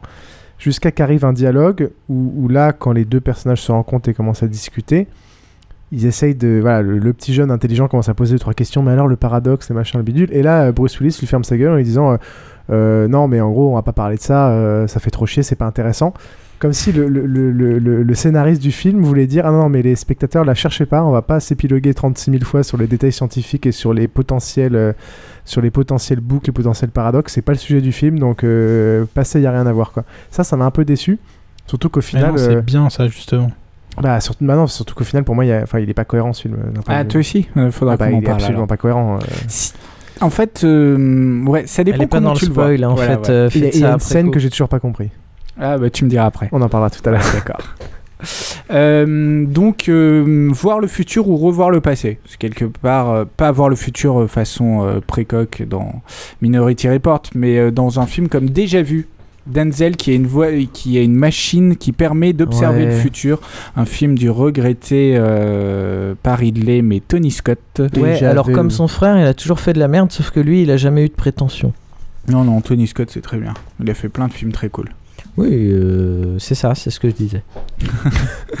Non, oui, bon, déjà vu, c'est euh, Denzel qui peut voir le futur où il peut stocker tranquillement une fille qui va mourir prochainement et donc essayer de découvrir qui est cette fille pour lui épargner de mourir.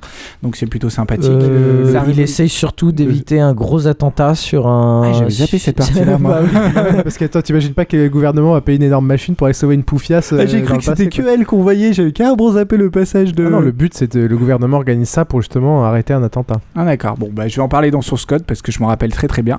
T'as un gars qui se réveille dans un train, il sait pas trop pourquoi il est dans ce train, et en fait au bout de 8 minutes il explose et à ce moment là il revit la scène, enfin juste avant qu'il revive la scène, on lui explique qu'il est dans une machine apparemment révolutionnaire qui lui permet de revivre en boucle les 8 dernières minutes d'un passager. Euh, Alors, moi j'aimerais juste dire, euh, déjà vu, c'est sympa, euh, il y a une ou deux incohérences, mais sinon globalement c'est quand même une manière intéressante de, de voir la chose. Euh, surtout, c'est une manière de, de dire euh, on n'est pas vraiment revenu dans le passé, mais un peu quand même. Enfin, c'est- vraiment ouais, euh, il y a un intéressant. moment il rentre dans une machine pour passer dans le passé. oui, oui, hein. non, mais je veux dire, pas enfin, en caleçon d'ailleurs Hmm Non, Je crois qu'il était en caleçon. Il y a une histoire de slip. Ouais, il y a un truc comme ça. Donc c'est c'est euh, c'est quand même intéressant. Euh, source code, le truc c'est que l'idée est intéressante aussi, mais bon, faut être réaliste. Si le mec il avait fait le truc logique au, à son deuxième retour, parce que le premier il était obligé de se planter, mais à son deuxième retour il aurait fait le truc logique, le film était fini. D'ailleurs, il finit par faire le truc logique à son septième retour, sachant mais que il dans a pas les trouvé qui c'était tout de suite. Déjà, il y a si, toute une enquête. Il aurait pu, bien sûr que si. Il a, Mais il, a- il fait un truc complètement con au deuxième, euh, au deuxième truc. Mais c'est normal, tu revis ça. Non, tu non, non, te- non, non, non, non, non. Attends, tu t'imagines revivre ça? T'as vu un jour sans fin. T'as la possibilité non, de non, revivre non, toutes non, les non, 8 non. minutes Non, non. Moi, perso, la, je la dis tout le deuxième, monde, la, hein, la- la pas. deuxième, la, ce qu'il fait à la toute fin, c'est qu'il téléphone avec le téléphone ou une connerie comme ça. Je me rappelle plus Ouais, exactement c'est du génial. détail. Le truc qu'il aurait dû faire dès le début, le truc que dès que je l'ai vu, je me suis dit bah tiens, faut faire ça.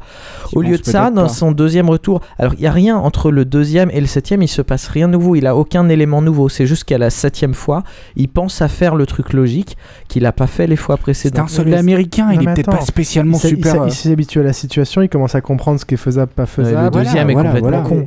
La, deuxième fois qu'il revient quand il se met à tabasser un mec au hasard, c'est complètement stupide.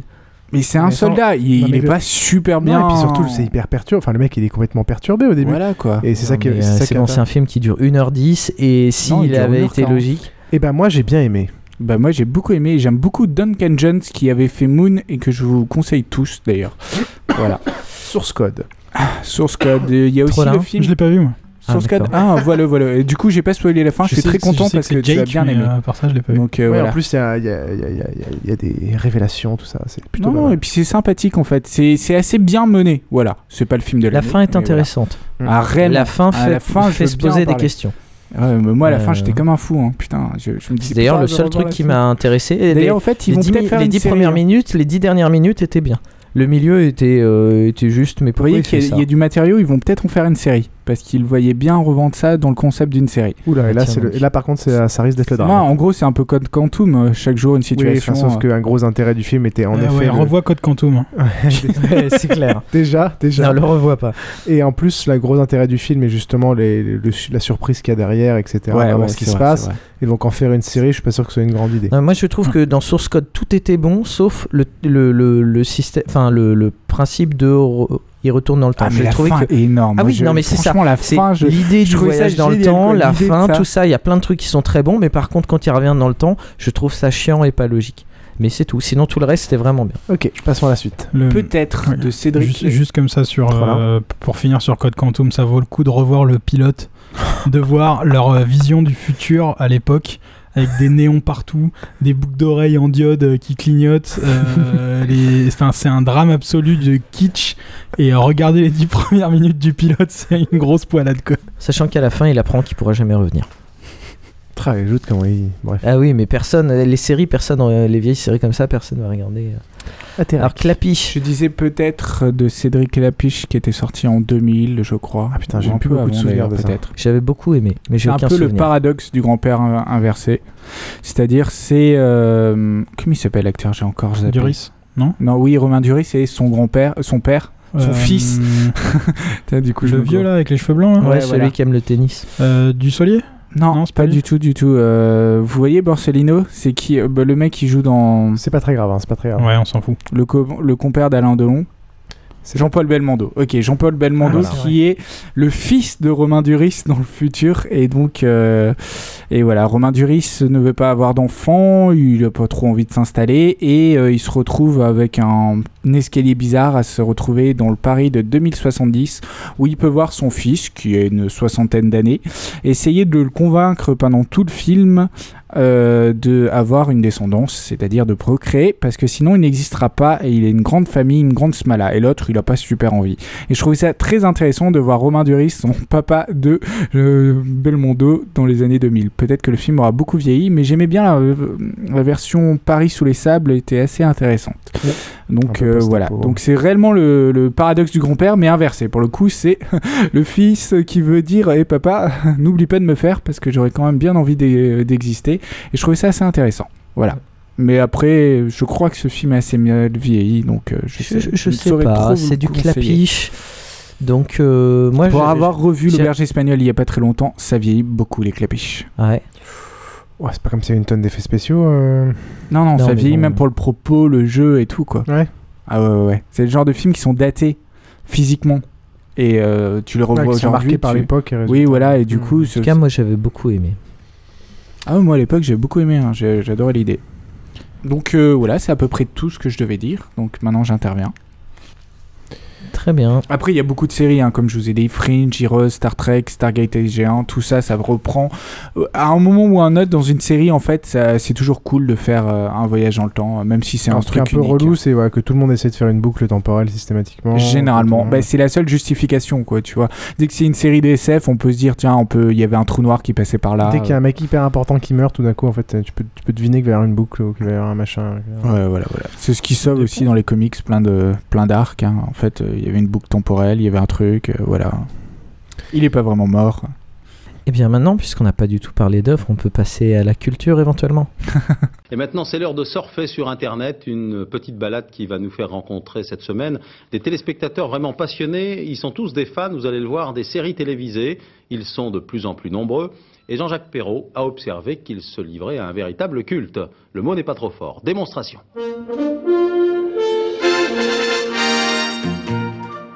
Nous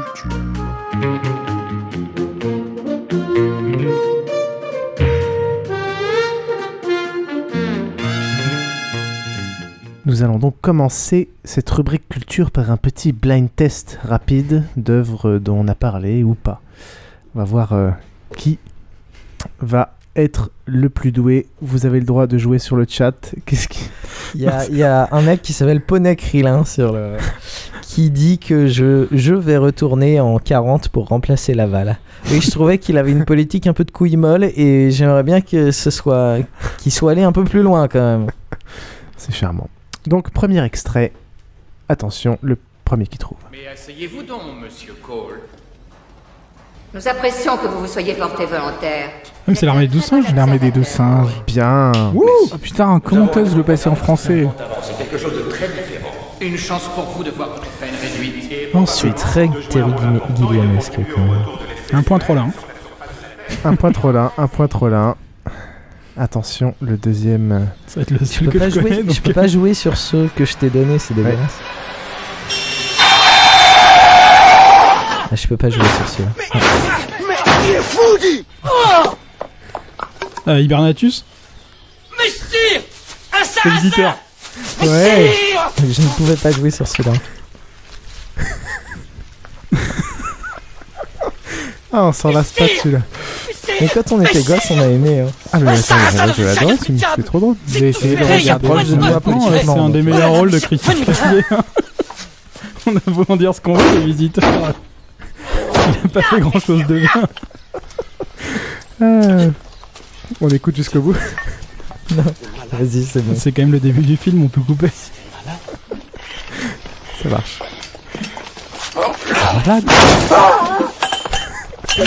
Allez. Suivant. C'est vrai qu'il cool le mec qui se barre. Bon, j'ai pas mal d'extraits français, hein, désolé, même si je déteste les VO, ça me rappelle pourquoi je regarde pas les VO. Je croyais que vous disiez que qu'on ne pouvait pas changer le passé. Oh putain, je connais. Ouais, c'est vrai. Bah, vas-y. crois J'ai aussi donné un indice tout à l'heure. Que ça reste entre nous. Je vais Ah non, j'ai effacé l'extrait. Vous savez, quand, quand je mettrai en marche le système et que l'énergie... Oui, je sais. Champ magnétique, arrêt du cœur, c'est tout ça. Vous risquez de... Bien qu'on ait l'air d'être des gens c'est magique. intelligents, il est On fort dirait un extrait passionnante expérience On dirait le Un jour, avec à le chef venimeux, un appel du bureau du coroner qui dira Bonjour agent Carlin, venez me voir, j'ai quelque chose qui risque de vous intéresser. Et, euh, C'est pire que ça, c'est un extrait québécois ce que t'as. Oui, totalement. Ce sera le vôtre. Parce qu'il a bien prononcé le nom. D'accord. Carling Ça me dit rien. On a tous le droit d'erreur, mais je sais que vous allez réussir. De toute façon, il y a les dialogues sont extrêmement mauvais quand même. Donc je dois Alors, vous avez plusieurs. Mais attends, Ouais, c'est et là où euh, un le truc dont on a parlé avec. Denzel Washington Bien. C'est déjà Ah, mais vu j'ai pas vu. C'est déjà vu. En fait, malheureusement, j'ai effacé du. Putain, mais c'est même pas du tout la voix de lui, quoi. Ah si, si, justement, c'est la voix, de- c'est la voix française de Denzel Washington. C'est vrai? Ah bah carrément. Ah mais Ça là, tu, là, tu te rends compte que les dialogues sont Tu confonds absolument avec Eddie Murphy, je crois. nuls.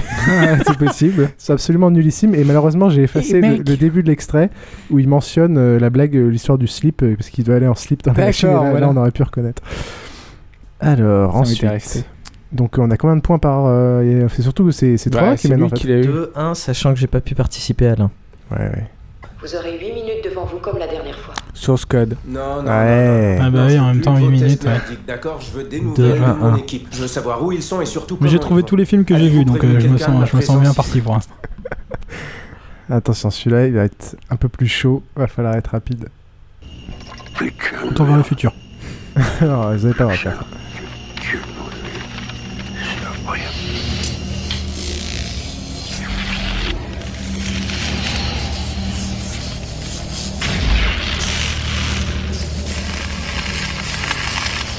Terminator. Bien. Ah oui. Ah oui, c'est le vieux Clodo là dans le parking un. au début. là. Et normalement, tu, tu le devines à partir de, Tes vêtements, tes bottes, ta moto. de ce moment-là. Saint-Clodo, il a pas de moto. De ce moment-là. Ouais. Bien. Et il y a le dernier que je ne connais pas. Ah, je peux pas participer alors. Non. C'était c'était le premier ou le 2 d'ailleurs Euh, c'est alors celui-là c'est. euh, c'est pas le 2, non C'est pas un clodo, c'est un mec qui est dans un tractopelle. là. Je sais plus quoi. Mais je crois que c'est le premier. hein. Je crois que c'est le premier. alors, ouais. C'est un clodo dans le 2. Dinosaurs on a spaceship. Docteur Who. c'est pour ça que je ne connaissais pas. Dinosaurs Ah, c'est un on a spaceship. Bah oui. Donc euh, bravo Trollin. Je crois que tu Euh, non, je crois pas. Égalité C'est avec. Égalité, euh, C'est vrai, 3-3-1. trois Ouais. Ah ouais, cool. Belle remontée de moi-même. C'est bien. Alors, euh, maintenant, on est vraiment à la partie culture, puisqu'on n'a pas du tout parlé d'œuvres avant. Euh, Ateraki a un peu parlé de tous les trucs dont il voulait parler. Si tu devais euh, en, en conseiller certains sur tous ceux que tu as mentionnés, c'est lesquels en termes de films euh, que tu penses qui valent le plus le coup? Évidemment, si vous n'avez pas vu Looper, je vous conseille de le voir parce qu'il est plutôt bien. Un jour sans fin, si Oh. vous l'avez pas vu, ben, vous, vous arrêtez, vous allez télécharger Un jour sans fin et puis. Ouais, enfin, il y en a des mieux quand même. C'est cool Un jour sans fin. Ouais, c'est cool, mais bon. euh, J'avais beaucoup aimé C'était demain. En fait, euh, c'était une sorte de série B dans les années 80. On n'a pas parlé de Demain à la une. Ouais, Ah, demain à la une, parler. oui, mais dans les vache. séries, je savais qu'il m'en manquait. C'est un peu un remake de Seven Days, non truc bien pourri où le mec il repart dans le passé une, une journée pour sauver un truc, non Ah non, là, c'est reçoit tous ça. les jours le. le Ah oui, le le journal En fait, ce qui voyage dans le temps, c'est le, c'est, le chat et le, et le journal. Ouais, mais après, ils essaient euh, d'apporter une explication à ça, et c'est à partir de là que la série part devient en couille. Parce qu'il y a une série sacrément mauvaise aussi qui s'appelait 7 jours. En- Oui, 7 jours pour agir ou je sais pas quoi. Seven là. Days. Et euh, en fait, le mec, euh, le monde se terminait à chaque épisode, en gros, et euh, de justesse, alors que tout était en, tout le monde était en train de mourir ou tout explosait autour de lui, il, Il arrivait à se mettre dans dans, la- leur dans sphère machine, bizarre, qui est plus ou moins arrivée par des extraterrestres au début, on sait pas trop d'où ça vient. Et ils, peuvent, ils ont juste assez d'énergie pour le renvoyer 7 jours en arrière. Il faut qu'il trouve ce qui s'est passé et qu'il arrive à l'arrêter. Et c'est trop bien quoi. Il arrive et il téléphone série- et il dit Conundrum, c'est son mot de passe pour dire que c'est le bordel et c'est parti quoi. J'avais adoré la vision que les Américains avaient de l'Algérie parce qu'en Algérie, ça ressemblait à un pays euh, d'Afrique noire avec que des noirs à un moment. Il y avait marqué Alger. Je disais, waouh les gars, mais franchement, vous avez pas regardé un truc à la télé qui vous montre que là-bas il n'y a pas de noirs. Enfin, tout était un festival dans ce truc. hein. C'était tous mauvais, ils ressemblaient à rien. Bref. Donc, euh, de toute façon, tous les films que j'ai conseillés, euh, vous les avez déjà vus. Enfin, euh, je- j'en ai déjà parlé surtout. Triangle était bien. euh, Oui, Triangle, je le conseille beaucoup et plutôt bien. Fuck About Time Travel. euh, FAQ, about oui. Time Travel. euh, Euh, qui est plutôt sympathique. Que... Alors, t'as t'as- t'as surligné un, un film dont j'avais vu, euh, je m'étais dit que ça avait peut-être l'air bien, mais finalement, quand j'avais vu la, Ah, euh, la femme de. D'accord. The, Time, The Time Traveler's Wife. C'est, très intéressant en fait. Le film est pas génial. C'est clairement euh, plus une comédie romantique, enfin une, histoire d'amour que euh, un film trop sur le voyage dans le temps. Mais c'est une digression assez intéressante en fait. C'est Ouais, quelqu'un qui. c'est piqué sur Doctor Who, quoi. Euh, ben, non, sauf qu'en fait, il, il prévoit pas de, de traverser le temps. Ouais, Donc, ouais, ouais. Mais je vais y revenir, en fait, je vais revenir à ça. Mais c'est assez intéressant. Quoi. Wife, En gros, c'est quelqu'un qui Ouais. traverse le temps pendant toute son existence et il tombe amoureux d'une femme et en fait, euh, des fois, il reste dans, dans le présent présent en fait. Voilà. Mais il sait jamais combien de temps il va rester et euh, il sait jamais euh, quand il va repartir et tout. Et c'est assez intéressant. Voilà. Je Quoi. trouvais le pitch intéressant, un pitch qui a été développé par Doctor Who, et je, j'ai, en voyant la bande-annonce, j'ai eu l'impression que c'était vraiment gnangnan. Donc, euh, C'est gnangnan. Donc, donc ne le regardez fois, pas. Voilà. Est-ce que vous avez vu Détention? Parce que ça fait plusieurs fois qu'on le mentionne dans le chat et il paraît que c'est bien. Je- Non, ça vous dit j'ai jamais entendu parler. Détention. Bon bah tant pis, allez voir ce que c'est vous-même et si c'est pas bien, euh, ça sera la faute à Ponecrilin. Alors, il y a ma grande sœur qui m'a conseillé un film qui s'appelle Primer. Primer. Primer. Primer. Une Ouais. histoire de fruits et légumes. Donc, Primer, c'est un film qui dure euh, 77 minutes. Euh, c'est euh, c'est ce qui s'appelle de, la- hard science-fiction parce que c'est euh, relativement réaliste. C'est assez intéressant. C'est des mecs qui essayent de faire une expérience et sans le vouloir, ils découvrent un moyen de retourner un peu dans le temps. C'est plutôt bien fait. Et alors, ce qui est intéressant, c'est que les 60 premières minutes, ça a l'air bien, même si tu vois la pression qu'augmente un peu, ça a l'air d'être juste une histoire. Puis tu dis, tiens, il reste plus que 17 minutes. Et là, d'un coup, les 17 dernières minutes, pouf, il y a tout qui explose. Et il se passe plus de trucs que dans toute la première heure. Voire, j'aurais envie de dire qu'il se passe exactement deux fois plus de trucs que dans toute la première heure. Mais bon. Et alors, sincèrement, c'est la, c'est la première fois depuis très longtemps qu'en regardant un film, à la fin, je me dis, j'ai rien compris. Donc j'ai regardé les 17 premières minutes, les 17 dernières minutes à nouveau. C'est allé un peu mieux. Je suis allé voir euh, des, euh, je suis allé voir des trucs euh, sur internet et compagnie. Et euh, je suis allé regarder. Il y a des mecs qui ont fait des, des, des schémas et compagnie. Et à la fin, ça paraît clair. C'est- vraiment vachement bien. Sauf que il y a un critique qui a dit que les gens qui disent avoir vu Primer et avoir tout compris de la, la première fois sont soit des savants, soit des menteurs. Et c'est vrai que c'est Savant dans le sens autiste. dans le sens autiste, ouais. Asperger. Euh, il est vraiment bien. Il est vraiment bien parce que, euh, en fait. Ah, me raconte rien parce que pour le coup, je l'ai pas vu et j'ai trop envie de le voir là, comme tu. Hein. Ouais. Tu l'as Ok, vendu. bah je le, je. En fait, ce qui est compliqué, c'est que. Non, allez, je dis rien. Mais vraiment, vraiment, il vaut le coup. Vraiment, il vaut le coup. Mais euh, attendez-vous à être dépaysé sur la fin, c'est mais vraiment bien. Et vous faire chier au début. Non, non, non, non, non. Le début est pas chiant. C'est juste qu'au bout de, bout de 60 minutes, t'as d'un coup vu, une toi, cassure et, et une explosion Non, de trucs. euh, En tout cas, euh, n'ayez pas peur, ceux qui vous nous écoutez, euh, tout ce dont on parle euh, maintenant, vous aurez exactement tous les détails notés dans les notes de l'émission sur oui, le et blog. puis même on ira au-delà, il y a des trucs dont on parle pas, mais on les, on les notera, donc allez sur les liens et références, ce sera écrit. Sur le blog, tout à fait. Alors, on a parlé euh, tout à l'heure de, des, euh, du retour personnel dans le temps. Euh, alors, pour moi, l'origine, c'est dans les années 86, les deux premiers que je connais. Donc, il y a Peggy Sue s'est mariée de Coppola. Et puis Ripley de Ken Grimwood. Donc Peggy Sue s'est mariée, c'est un film, et Ripley de Ken Grimwood, c'est un livre sur lequel je reviendrai après. Euh, Peggy Sue s'est mariée euh, a été a fait plus ou moins un remake euh, français euh, cette année euh, avec Camille Redouble, qui était un film plutôt pas mal. Dont je vais parler. Dont Piouf va parler. Euh, un autre exemple, c'est Quartier lointain, qui est un manga de Taniguchi qui est sorti euh, entre 98 et 2002, si je dis pas de conneries, euh, et qui a été adapté en 2010 en France sous le nom Quartier lointain, et qui se passe en France. J'étais assez étonné, j'en ai pas entendu parler Bah, moi de l'adaptation. Je l'ai Ouais, vu je sur très, Wikipédia. très bien de- Moi, je l'ai vu en avant-première, mais j'ai l'impression qu'il a pas fait beaucoup de copies en France. Ah bah clairement pas, parce que j'en ai pas entendu parler. Euh, la BO est de R. Tous ces films-là, Camille Redouble, Peggy Sue s'est mariée, Quartier lointain, euh, c'est euh, un peu l'idée que euh, tu vas revenir pour arranger ton passé, souvent ton couple ou alors ta relation avec ton père. Ils sont en général pas mal.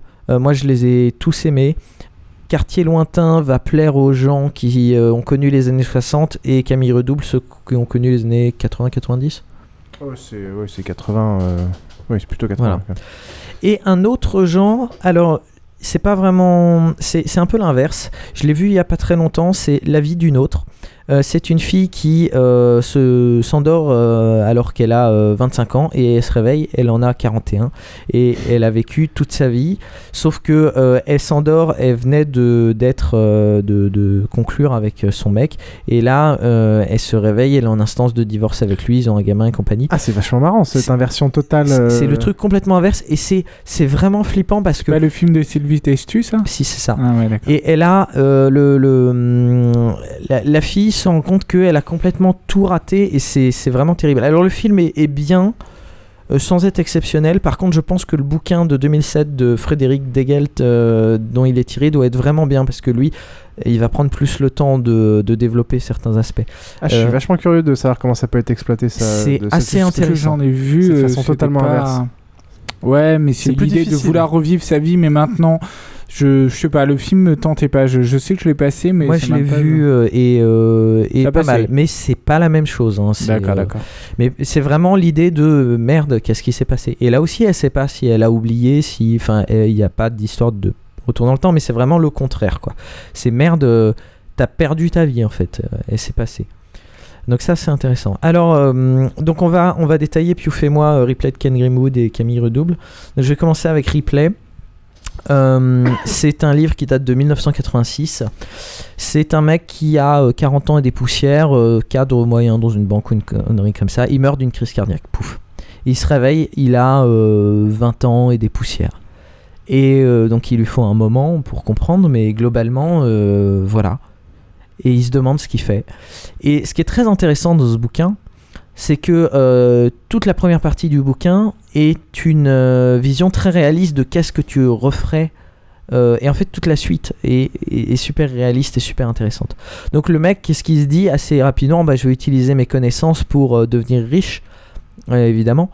Et puis, bon, alors il est riche et compagnie, mais il aimerait bien quand même rencontrer sa femme et compagnie, sauf que il n'a pas vécu les mêmes choses. Et sa femme, euh, qui, qui fait exprès d'aller rencontrer, elle, elle, le- elle le connaît pas et euh, elle se croit qu'il se fout de sa gueule et ça se passe mal. Enfin bon. Donc il vit une vie de riche, mais qui est pas meilleure que la précédente au final.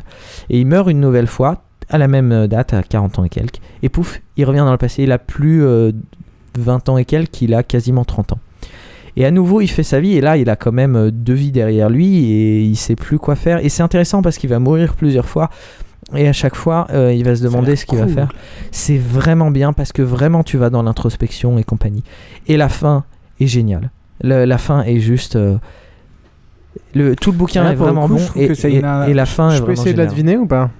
Euh, Parce que moi, je non. vois- enfin, généralement, ce genre de conclusion, là, c'est tu te rends compte à la fin que c'est celle que tu avais vécue qui est la mieux. Et Mais là, il en vit plusieurs. Donc, euh, laquelle est, la vraie quoi, pas, déjà euh, Enfin, laquelle est la vraie, laquelle est la bonne, laquelle tu dois garder euh, Bah, généralement, tu te rends compte que c'était celle d'origine et pas C'est pas une question de mieux.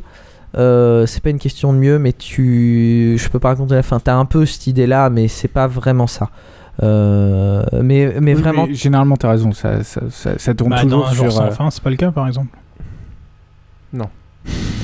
Non, mais vraiment, vraiment, c'est chouette parce que il se passe des trucs que j'ai pas envie de spoiler, mais tout le bouquin est bon et la fin est vraiment intéressante. Enfin, c'est c'est vraiment touchant.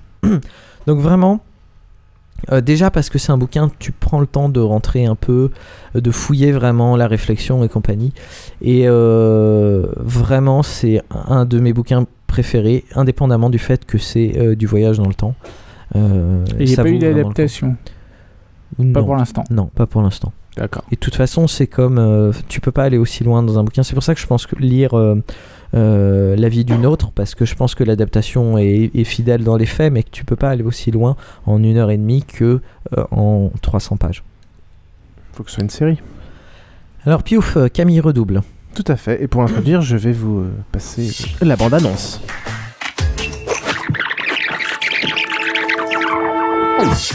Elle peut pas partir comme ça, faut qu'elle attende ses parents. Ils sont morts, mes parents. Ils ont déjà été prévenus. C'est vous. Ta mère était folle d'inquiétude. T'es tellement jeune, papa. C'est sympa pour moi. Ah putain, l'année commence bien. Je viens du futur. Je suis en train de revivre mon passé. J'ai pas 16 ans, j'ai 40 ans. Lève-toi, y a école. J'y vais pas, j'ai déjà donné. On se connaît? Qu'est-ce que tu ferais si tu savais toute ta vie à l'avance? Alors, Camille Redouble, un film français sorti en septembre dernier, réalisé et joué par Noémie Lovowski, qui est, un, qui est une actrice, euh, une bonne actrice, et en l'occurrence, souvent en second rôle un peu, mais là, elle, euh, elle s'est donné sa propre chance en réalisant le film, et se débrouille plutôt bien. Elle est forte comme actrice, je trouve. Exactement. Euh, Camille a 16 ans lorsqu'elle rencontre Eric. Ils s'aiment passionnellement et Camille donne naissance à une fille. 25 ans plus tard, Eric quitte une Camille alcoolique pour une femme plus jeune. Mais le soir du 31 décembre, Camille se trouve soudain renvoyée dans son passé. Elle a de nouveau 16 ans. Euh, donc c'est exactement ce que décrivait euh, un scénario équivalent à ce que décrivait euh, Krillin tout à l'heure. Euh, ce qui est assez intéressant, donc là encore le voyage dans le temps, euh, et puis on sait pas vraiment c'est un voyage, on sait pas vraiment ce qui se passe, et c'est pas le cœur du sujet. Et comme ce que disait Ateraki tout à l'heure, c'est un prétexte, euh, un prétexte à faire une introspection, à analyser sa vie, etc. Donc elle retrouve ses amis, son adolescence, une époque, ses parents. Elle retrouve sa mère juste quelques jours avant euh, que sa mère décède, donc elle sait que dans les deux prochains jours, euh, sa mère va mourir. Euh, et juste quelques jours aussi avant sa première rencontre avec euh, celui qui va devenir son mari et donc avec qui elle est en train de divorcer euh, dans le présent. Donc on pourrait penser qu'il s'agit d'une... une- bah, c'est une comédie française. Moi au début, je vous avoue, quand j'ai vu la, l'affiche la première fois en montant le, le- le- le- l'escalier du GC, je me suis dit, oula, je vais jamais aller voir ça. Euh, mais en fait, c'est un film assez intéressant et qui, qui soulève, qui est assez divertissant de base, et qui soulève aussi un certain nombre de problématiques assez intéressantes. Moi, ce qui m'a convaincu, euh, perso, je voulais pas aller le voir en voyant l'affiche et la bande-annonce. Ce qui m'a convaincu, c'est voir Xavier Le Herper euh, qui lui a mis un, un 9,5 sur 10 euh, sur Canal, alors qu'habituellement, il est assez euh, sec dans ses notations. Mm, les, critiques, les critiques sont, sont, ont été très bonnes, voire un peu trop, ce qui fait que généralement, moi j'ai été un peu déçu après euh, beaucoup, beaucoup de critiques, c'est toujours un peu le souci.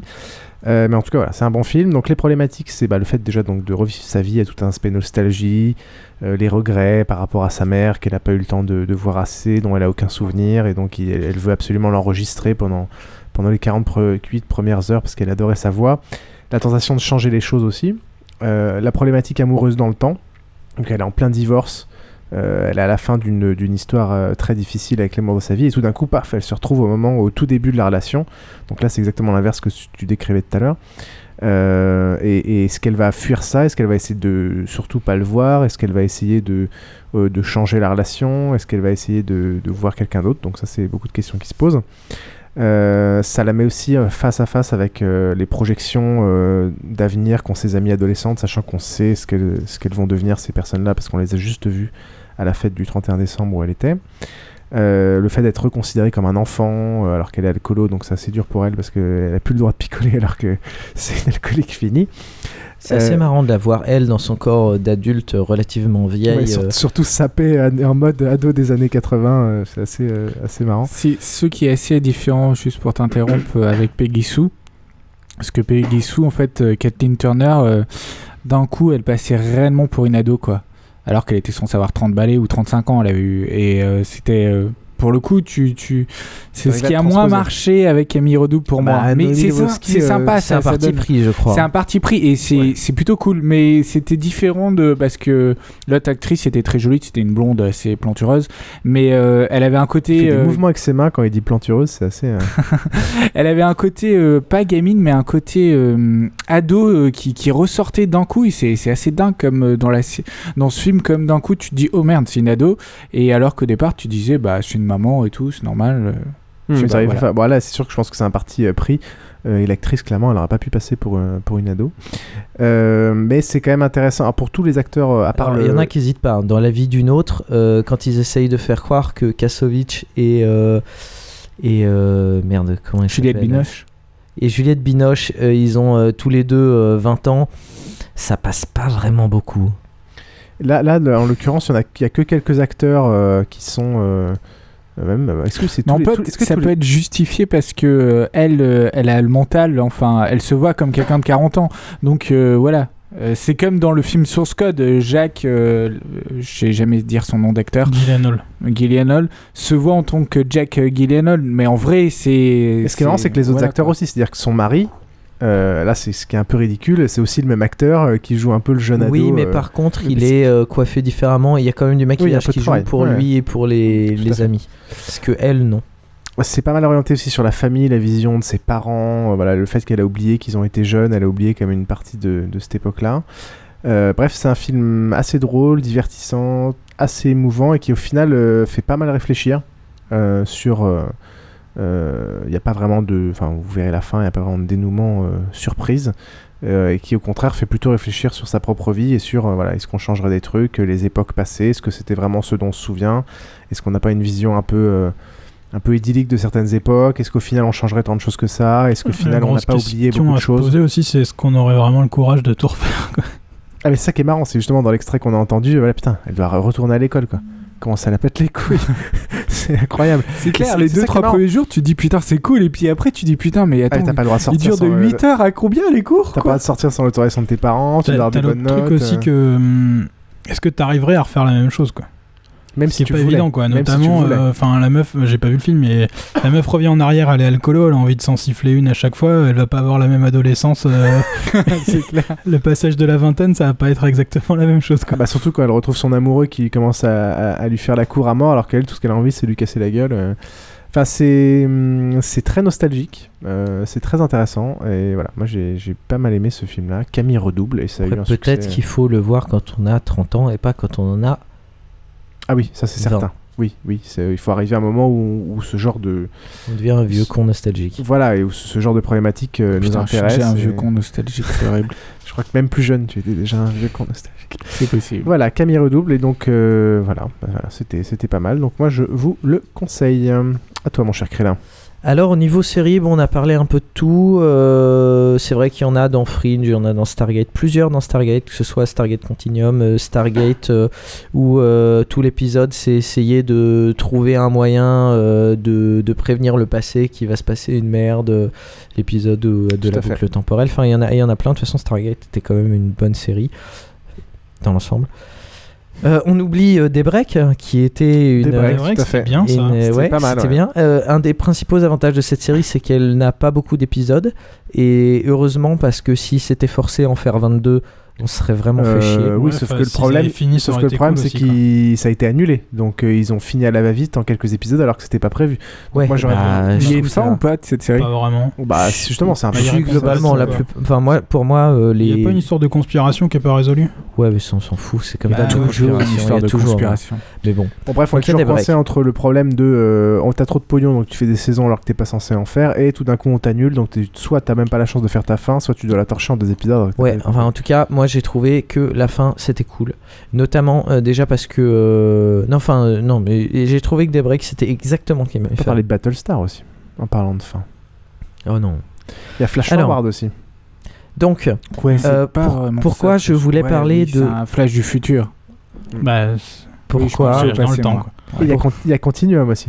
Oui, mais on en a parlé la Oui, semaine on a dernière. dit qu'on les en pas parlé la semaine dernière, je vous ai écouté. Continue, donc, euh, on en a parlé Mais Ah oui, on a juste bah dit oui. c'est nul, on est passé dessus rapidement. mais parce Non, que c'est pas terrible. hein. Un quart d'heure. Tout le monde lui passe dessus de toute façon. Donc, euh, je voulais parler de Doctor Who, encore une fois. Pourquoi Euh, Alors, Doctor Who, la partie qui est intéressante, c'est qu'il voyage dans le temps et l'espace. Par contre, il n'a pas le droit de euh, voyager dans son propre passé. C'est-à-dire que s'il rencontre machin et que machin se fait tuer, il n'a pas le droit de revenir deux secondes en arrière pour euh, l'empêcher de se faire tuer. Donc, ils ont quand même résolu les problèmes de paradoxe comme ça.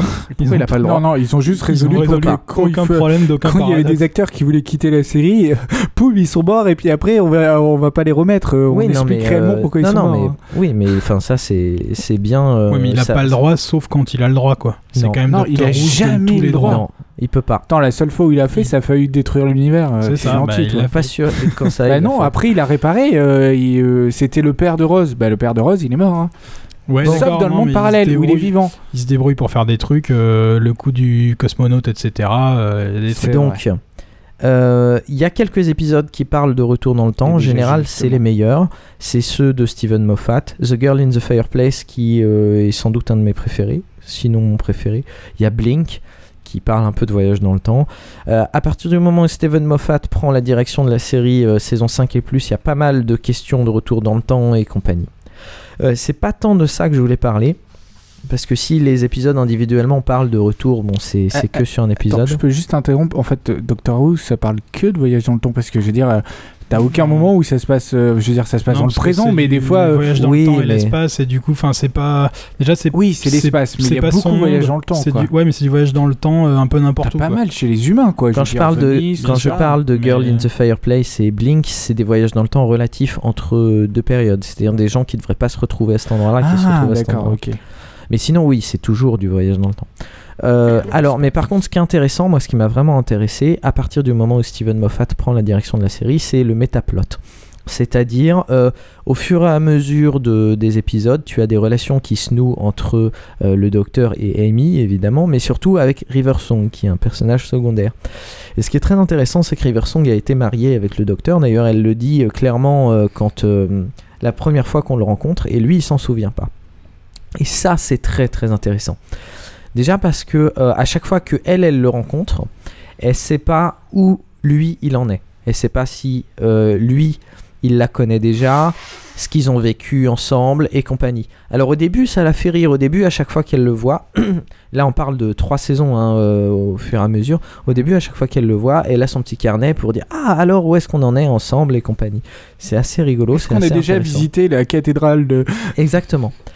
Et là où ça commence à devenir de plus en plus triste, c'est que euh, plus elle vieillit, moins lui, il se souvient d'elle. C'est-à-dire que si elle, elle vit sa vie de façon linéaire, euh, et donc plus elle vieillit, plus elle a vécu de trucs avec lui, lui ne, ne vit pas sa vie de façon linéaire par rapport à elle. Donc elle, à chaque fois qu'elle le revoit, en fait, lui, il a de moins en moins de souvenirs d'elle. C'est pas qu'il a de moins en moins de souvenirs d'air, Enfin, c'est qu'il n'a pas encore ses souvenirs. Voilà. voilà. Et donc ça, ça l'a fait vraiment, euh, ça l'a fait vraiment déprimer parce que elle sait qu'un jour, euh, un jour, tout ce qu'elle aura vécu avec lui, ce sera déjà passé et donc lui, il aura plus de, de souvenirs. Et ça, c'est une partie qui est vraiment intéressante, je trouve, euh, dans cette relation. Et c'est vraiment ce que j'aurais aimé trouver dans euh, euh, The Time Traveler's Wife, cette ce point de vue de euh, quand tu n'es pas la personne qui voyage dans le temps, eh bien euh, la perception de l'autre fait que toi tu vas te retrouver vraiment euh, attristé et couillonné à la fin. Ça c'est vraiment un truc qui m'a touché dans, dans Doctor Who, toute cette partie de métaplot. Donc euh, de toute façon Doctor Who est une très bonne série et euh, même si les premières saisons sont tous les épisodes sont pas bons, il y a toujours sur Basingcast dans nos liens et références la liste des épisodes à regarder si vous voulez pas vous faire chier à tout vous taper. Voilà. On termine rapidement BD jeux. Il y a plein de BD qui parlent de, euh, de retour dans le temps. On a parlé de Torgal, moi j'avais lu Le Maître des Montagnes qui était pas mal. Il y a des épisodes de Yoko Tsuno. Il y a Valérian et Laureline euh, qui fait euh, une chose assez intéressante. C'est Valérian et Laureline à l'époque où ça a commencé, euh, si je dis pas de conneries, dans les années 70, 60. euh, il- 70. Il- ça commence par la fin de la Terre en 1986. Et le problème, c'est qu'en 1985, ils se retrouvent, la série est pas terminée. Et donc, ils sont obligés de faire un paradoxe, et qui est plutôt bien géré. Et c'est euh, ce moment vers euh, les épisodes vers 86 où la série prend un ton qui est vachement plus adulte, vachement plus sombre, qui est très intéressant. Et ça, je vous conseille euh, pas mal cette partie-là. Surtout qu'en ce moment, ils sont en réédition. Sinon, il y a Universal War One, qui est une très bonne série qui utilise pas mal de paradoxes que je vous conseille. Tout à fait. Qu'elle a quoi 3, 3, 3 tomes, un truc comme ça 6. 6 Six tomes. Et c'est une histoire finie qui était prévue dès le début. Il y a des gens qui leur ont reproché euh, que ça. Mais non, non, tout était prévu dès le début en 6 tomes, etc. C'est c'est quoi le pitch en deux mots? Alors Je le pitch en deux mots, c'est euh, oh, putain, c'est assez compliqué. En gros, tu as, euh, ça se passe dans l'espace. Euh, tu as des mecs de l'armée qui euh, qui vont voir parce que en gros il y a euh, Ils un signal de des confédérés qui ont euh, plus ou moins une euh, un truc, une arme bizarre. Non, il y, a un- il y a un trou noir en fait. Enfin, il y a une espèce de bulle noire qui s'est créée.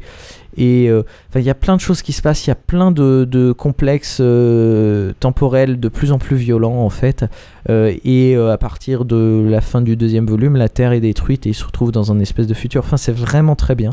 Euh, tout est bien dans cette série. En gros, ils vont explorer une station ou un vaisseau. euh, Enfin, il y a, il y a plein de trucs et moi je me rappelle debout, mais si je les raconte, ça va spoiler donc. euh, Ouais, c'est assez compliqué à raconter.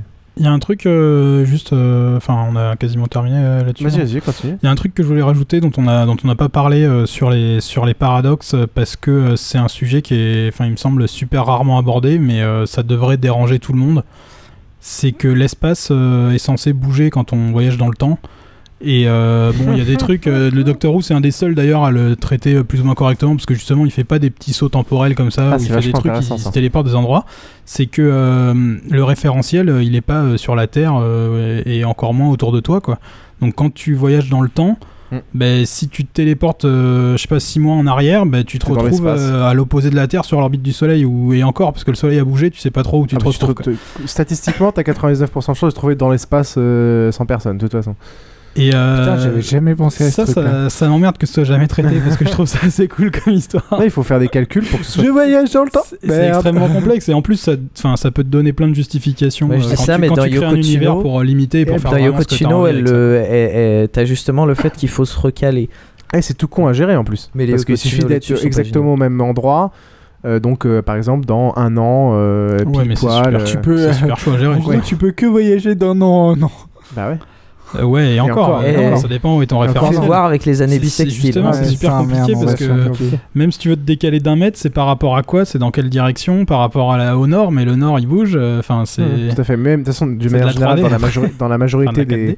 dans la majorité des, des films et compagnie et des œuvres, euh, euh, en dehors de ces aspects-là qui sont vraiment très spécifiques auxquels tu peux penser, mais peu de gens vont le penser, même dans les dans ceux qui essaient d'aller à fond dans les paradoxes et tout, il y a généralement il y a assez peu de choses cohérentes. euh, même que ce soit dans Looper ou dans beaucoup de films, il y a assez peu de choses cohérentes, même dans les trucs assez, assez modernes. donc. Ah, tu veux dire sur ça? Oui, c'est vrai, j'avais jamais réfléchi à ça. Non, mê- même en dehors de ça, donc je me dis c'est normal qu'ils gèrent pas ça alors que déjà ils arrivent même pas à gérer leur propre sujet de boucle Oui, temporelle. mais là, ça veut dire que on est lié à un point dans le temps. Peut-être qu'on n'est pas réellement, enfin, un point précis, euh, un- une zone géographique précise de là où on part. Peut-être qu'on n'est pas réellement lié à cette zone.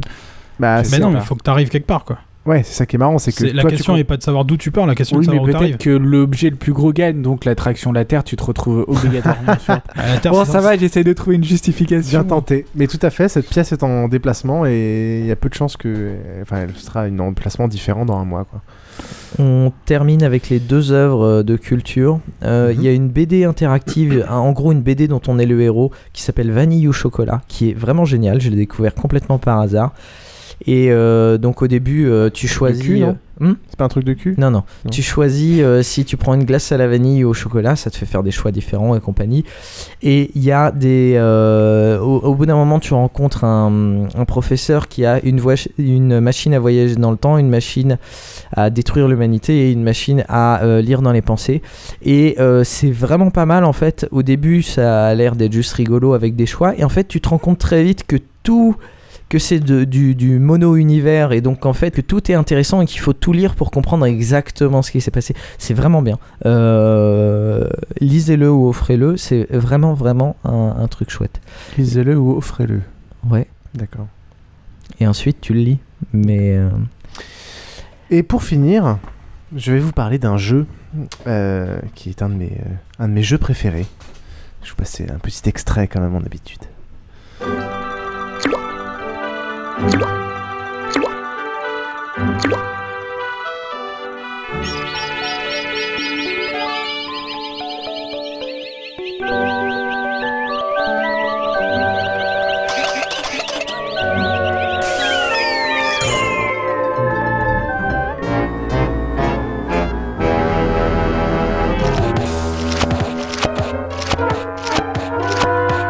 I'm thirsty. I don't think you should drink that. It looks bad for you.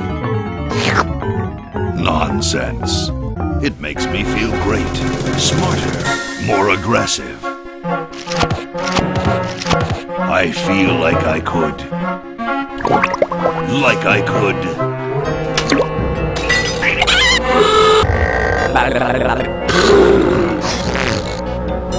Like I could.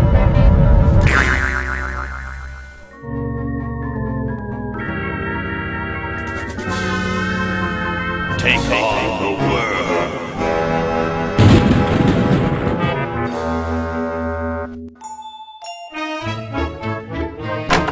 Look, Hoagie, it's a hamster. Just what I need for dissection lab tomorrow. I think I need that for the band, Laverne. You know, like we could bite its head off or whatever. Hands off that hamster. Friend of yours, Bernard? He belongs to Weird Ed Edison, and it looks like he's brought us a note. It's from my old friend, Green Tentacle. He says that Purple Tentacle's mutated into an insane genius, and Dr. Fred's going to kill them both.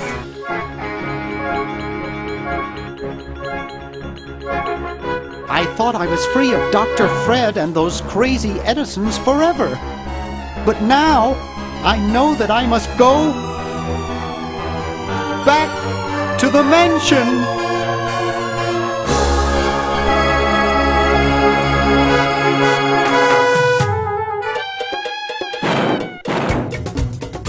Je vais vous parler de The Day of the Tentacle. Un jeu d'aventure édité par LucasArts, un bon point and click, sorti en 1993 et qui utilise le célèbre moteur Scum. Alors c'est euh, la suite d'un autre euh, point and click euh, qui était la, la version d'avant qui s'appelait Maniac Mansion qui lui est sorti en 1987, qui était dispo sur Commodore 64, Apple II, DOS, Amiga. Tout avait joué sur quoi, euh, Trollin? Moi j'ai joué après coup euh, quand j'avais acheté mon Island sur le tard, euh, j'avais récupéré une version gratuite avec de Maniac Mansion. D'accord. Moi, j'ai joué sur Atari ST à l'époque. Euh, donc dans Maniac Mansion, on jouait une bande de jeunes qui essayaient de sauver une de leurs camarades des griffes d'un savant fou. Dans The Day of the Tentacle, l'univers est pour moi beaucoup plus humoristique, mais je pense aussi qu'à l'époque où je jouais la version de 87, j'étais jeune et ça me, foutait les boules alors qu'après j'en avais plus rien à foutre. Euh, le pitch 5 ans après Maniac Mansion, les personnages sont de retour dans la maison du savant fou Fred Edison. Ils reçoivent une lettre de détresse des tentacules, qui sont des créatures qui ont été créées par le Dr Fred, dans laquelle euh, ils expliquent qu'ils vont être tués par le Dr Fred. Bernard, Oggy et Laverne court à leur secours et les libère. Mais quelle erreur, il s'agissait en fait d'une ruse, la tentacule pourpre, enfin le tentacule pourpre, souhaite en effet conquérir le monde suite à l'apparition de ses deux bras qui sont apparus après avoir ingéré des rejets toxiques. C'est très très euh, cohérent tout ça. Pour réparer les dégâts de cette libération, que cette libération a provoqué, le docteur Fred tente alors d'envoyer Bernard et ses deux compagnons un jour plus tôt dans le passé afin d'empêcher Pourpre de boire les rejets toxiques en coupant la machine qui produit les rejets toxiques. Hélas, la machine à remonter le temps est défectueuse. Donc il y a trois personnages. Augie est envoyé 200 ans dans le passé, dans la maison de George Washington et Benjamin Franklin. Laverne 200 ans dans l'avenir, là où les tentacules, les tentacules ont- dominent maintenant le, les hommes et le monde. Et Bernard reste dans le présent.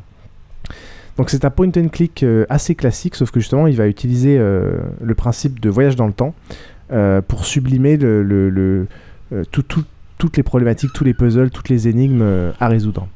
Euh, en effet, vu qu'il y a le lieu, l'espace euh, est le même, sauf que voilà, il y a trois personnages à trois euh, moments euh, différents et chacune des actions de ces personnages à chacun des moments vont interagir sur l'environnement. Donc au lieu d'avoir un point and click classique où il faut juste deviner, euh, il faut le faire tel levier, puis cliquer sur tel truc, puis euh, utiliser la corde à linge avec euh, la tête de la poule euh, pour faire euh, machin. Euh, là, ce qui est vachement marrant, c'est qu'on peut jouer avec les effets euh, de certaines actions qu'on va avoir dans le temps. Donc par exemple, euh, faire couper un arbre dans le passé euh, pour libérer la nana dont la capsule est justement coincée dans le futur dans cet arbre-là, congeler un hamster dans le présent pour que plus tard on puisse le décongeler pour pouvoir produire de l'électricité, euh, faire changer au, président des États-Unis la, gueule du drapeau pour que dans le futur, eh ben, ça, ça on puisse en faire un déguisement, euh, tout ce genre de conneries. Euh, donc ça utilise, c'est à la fois ça, ça complexifie, mais de manière vachement fine et intelligente, ça ouvre vachement de possibilités pour créer des énigmes hyper marrantes. Et ça utilise tout le, ressort comique du voyage dans le temps qui est souvent, euh, qui est souvent fait, à savoir, euh, il y a- un décalage entre la personne qui s'y trouve et en gros, là, il y, a un mec un peu benet qui se retrouve euh, dans le passé, donc il y a plein de ressorts comiques par rapport à ça. Et de plus, de base, de toute façon, c'est un excellent jeu. Euh, ce qui se traduit pour ce type de jeu, donc les, les point and click, par euh, le fait qu'on arrive, et ça c'est hyper rare dans ce genre de jeu, à trouver soi-même les solutions euh, aux énigmes. Beaucoup de ces jeux-là, bah, les gens vont aller regarder les, les solus, parce qu'ils ils arriveraient jamais à deviner comment réussir à, résoudre les problèmes, alors que là on arrive à obtenir des trucs complètement loufoques, mais à la fin on se dit mais non, ça va pas être ça quand même. Puis on essaye, puis on se dit ah, et là c'est hyper drôle parce qu'on arrive à, résoudre les problèmes de façon ultra humoristique, ultra complexe, euh, et en c'est- ils arrivent à amener ça de manière tout à fait naturelle. Et ça, c'est vraiment ce qui, pour moi, donne la qualité d'un- jeu d'aventure de point and click, c'est arriver soi-même à trouver les solutions, euh, tout en, en sachant que, enfin, au final, qu'elles soient quand même assez complexes et assez, euh, assez marrantes. Je sais pas si des gens ici ont, ont déjà joué à The Death of the Tentacle. Non. J'ai déjà vu, mais j'ai pas vraiment joué. Je peux juste dire que le premier était déjà super humoristique, bien que beaucoup trop dur, et que même si ça faisait peur à Piouf, euh, c'est quand même euh, sur le ton de la blague. Mais à part c'est ça, trop jeune, attends, j'en ai jamais 87, entendu euh, que du bien de, de The Day Death of the Tentacle. Alors, vous pouvez y jouer. Euh, The Death of the Tentacle, vous pouvez y jouer via la machine virtuelle ScumVM, euh, qui est dispo et libre et gratuite euh, sur Windows, macOS, Android et plein d'autres plateformes. Et pour ce qui est de Maniac Mansion, donc la version d'avant, qui elle quand même a déjà The the Tentacle a pas mal vieilli, mais Maniac Mansion a quand même encore plus vieilli. euh, et là, pour le coup, pour y jouer, bah, c'est assez simple. Il suffit d'aller dans The the Tentacle, d'aller cliquer sur la console de jeu du gamin du, euh, du, du dock. Et là, en fait, en cliquant sur la console de jeu, bah, on accède à euh, Maniac Mansion euh, et on peut jouer à Maniac Mansion. Voilà. Et donc, euh, je vous mettrai les liens euh, et références euh, sur le blog pour pouvoir télécharger ScumVM et les jeux en question. Euh, même si c'est assez ancien, c'est toujours euh, compatible et on peut se taper une bonne moirade. Voilà, voilà. Alors, ça m'a fait penser à un truc. euh, Il y a un site internet qui s'appelle Eyes Maze, E-Y-E-Z-M-A-Z-E, qui est euh, un, site japonais qui a plein de, petits jeux en flash qui sont assez sympas. Euh, toujours avec l'idée de conséquences, justement. Il y a un truc qui s'appelle Grow, euh, enfin plusieurs jeux qui s'appellent Grow, où tu as plein de, trucs que tu mets sur la Terre, par exemple, et si tu les mets dans un sens ou dans un autre, ça n'aura pas les mêmes conséquences, et donc tu n'arriveras tu arriveras ou pas au bout du puzzle en gros. Euh, et il y a un de ces trucs qui s'appelle euh, Chronon, un de ces jeux qui s'appelle Chronon, où euh, ton but est d'essayer de faire se libérer un petit personnage qui est prisonnier. Et de la même manière, tu as euh, sept, euh, sept moments dans la journée où tu peux faire interagir. Et évidemment, si tu, fais si tu fais des choses dans le passé et que tu vas tout de suite à un autre moment de la journée, tu vas euh, il y aura des conséquences, etc. Donc là aussi, c'est très rigolo, euh, un peu comme dans The Day of the Tentacle, il faut jouer sur les différents moments pour aller euh, continuer le puzzle dans les autres, etc. Donc vous pouvez aussi tester ça. Et puis tous les autres jeux de Ice Maze sont vraiment bien. Pareil pour LucasArts. Je peux parler d'un truc? Vas-y, vas-y. Dans la partie culture, il y avait un film que je voulais conseiller, c'était euh, François 1er. je m'en suis rappelé tout à l'heure. Et fait- du coup, c'est un film français qui date de 1937 avec Fernandel. Et euh, c'est un des premiers films français, je suppose, qui devait parler du voyage dans le temps. Et en gros, c'est. euh, je sais plus comment il s'appelle le héros, il a un nom à la con, c'est Fernandel. Il est euh, acteur dans un dans- de théâtre et il doit, il doit pas du tout incarner François 1er, mais il est genre la doublure ou pas. Manque de peau, l'acteur principal tombe malade et c'est lui qui va pouvoir incarner François 1er, ce qu'il attend depuis toute sa vie, tu vois, pour sortir avec la belle jolie fille et tout et voilà mais il a trop le trac et il va avoir un, hypno un hypnotiseur non je sais plus trop bien parler ça. et euh, que se passe-t-il? En fait le gars va l'hypnotiser et va l'envoyer à la cour du roi François 1er et il se retrouve euh, donc il traverse le temps. Et donc euh, là-bas, qu'est-ce qu'il va faire? Il va lui arriver plein de mésaventures et tout, mais il y avait un truc que j'avais trouvé trop cool enfant, c'est qu'il a emporté avec lui un Larousse. Et donc, il, il peut prévoir plein de trucs. Et, et en fait, à un moment, t'as as plein de gens qui attendent, et lui, il est tranquillement en train de dire euh, C'est quoi votre nom? André de Cubertin Euh, 1622, 1400, enfin voilà, et donc il fait Ah, vous allez clapser dans mourir. deux ans.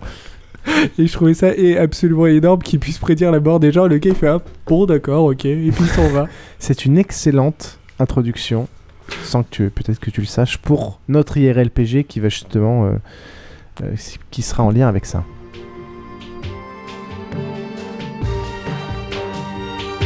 Il est 3 heures du matin.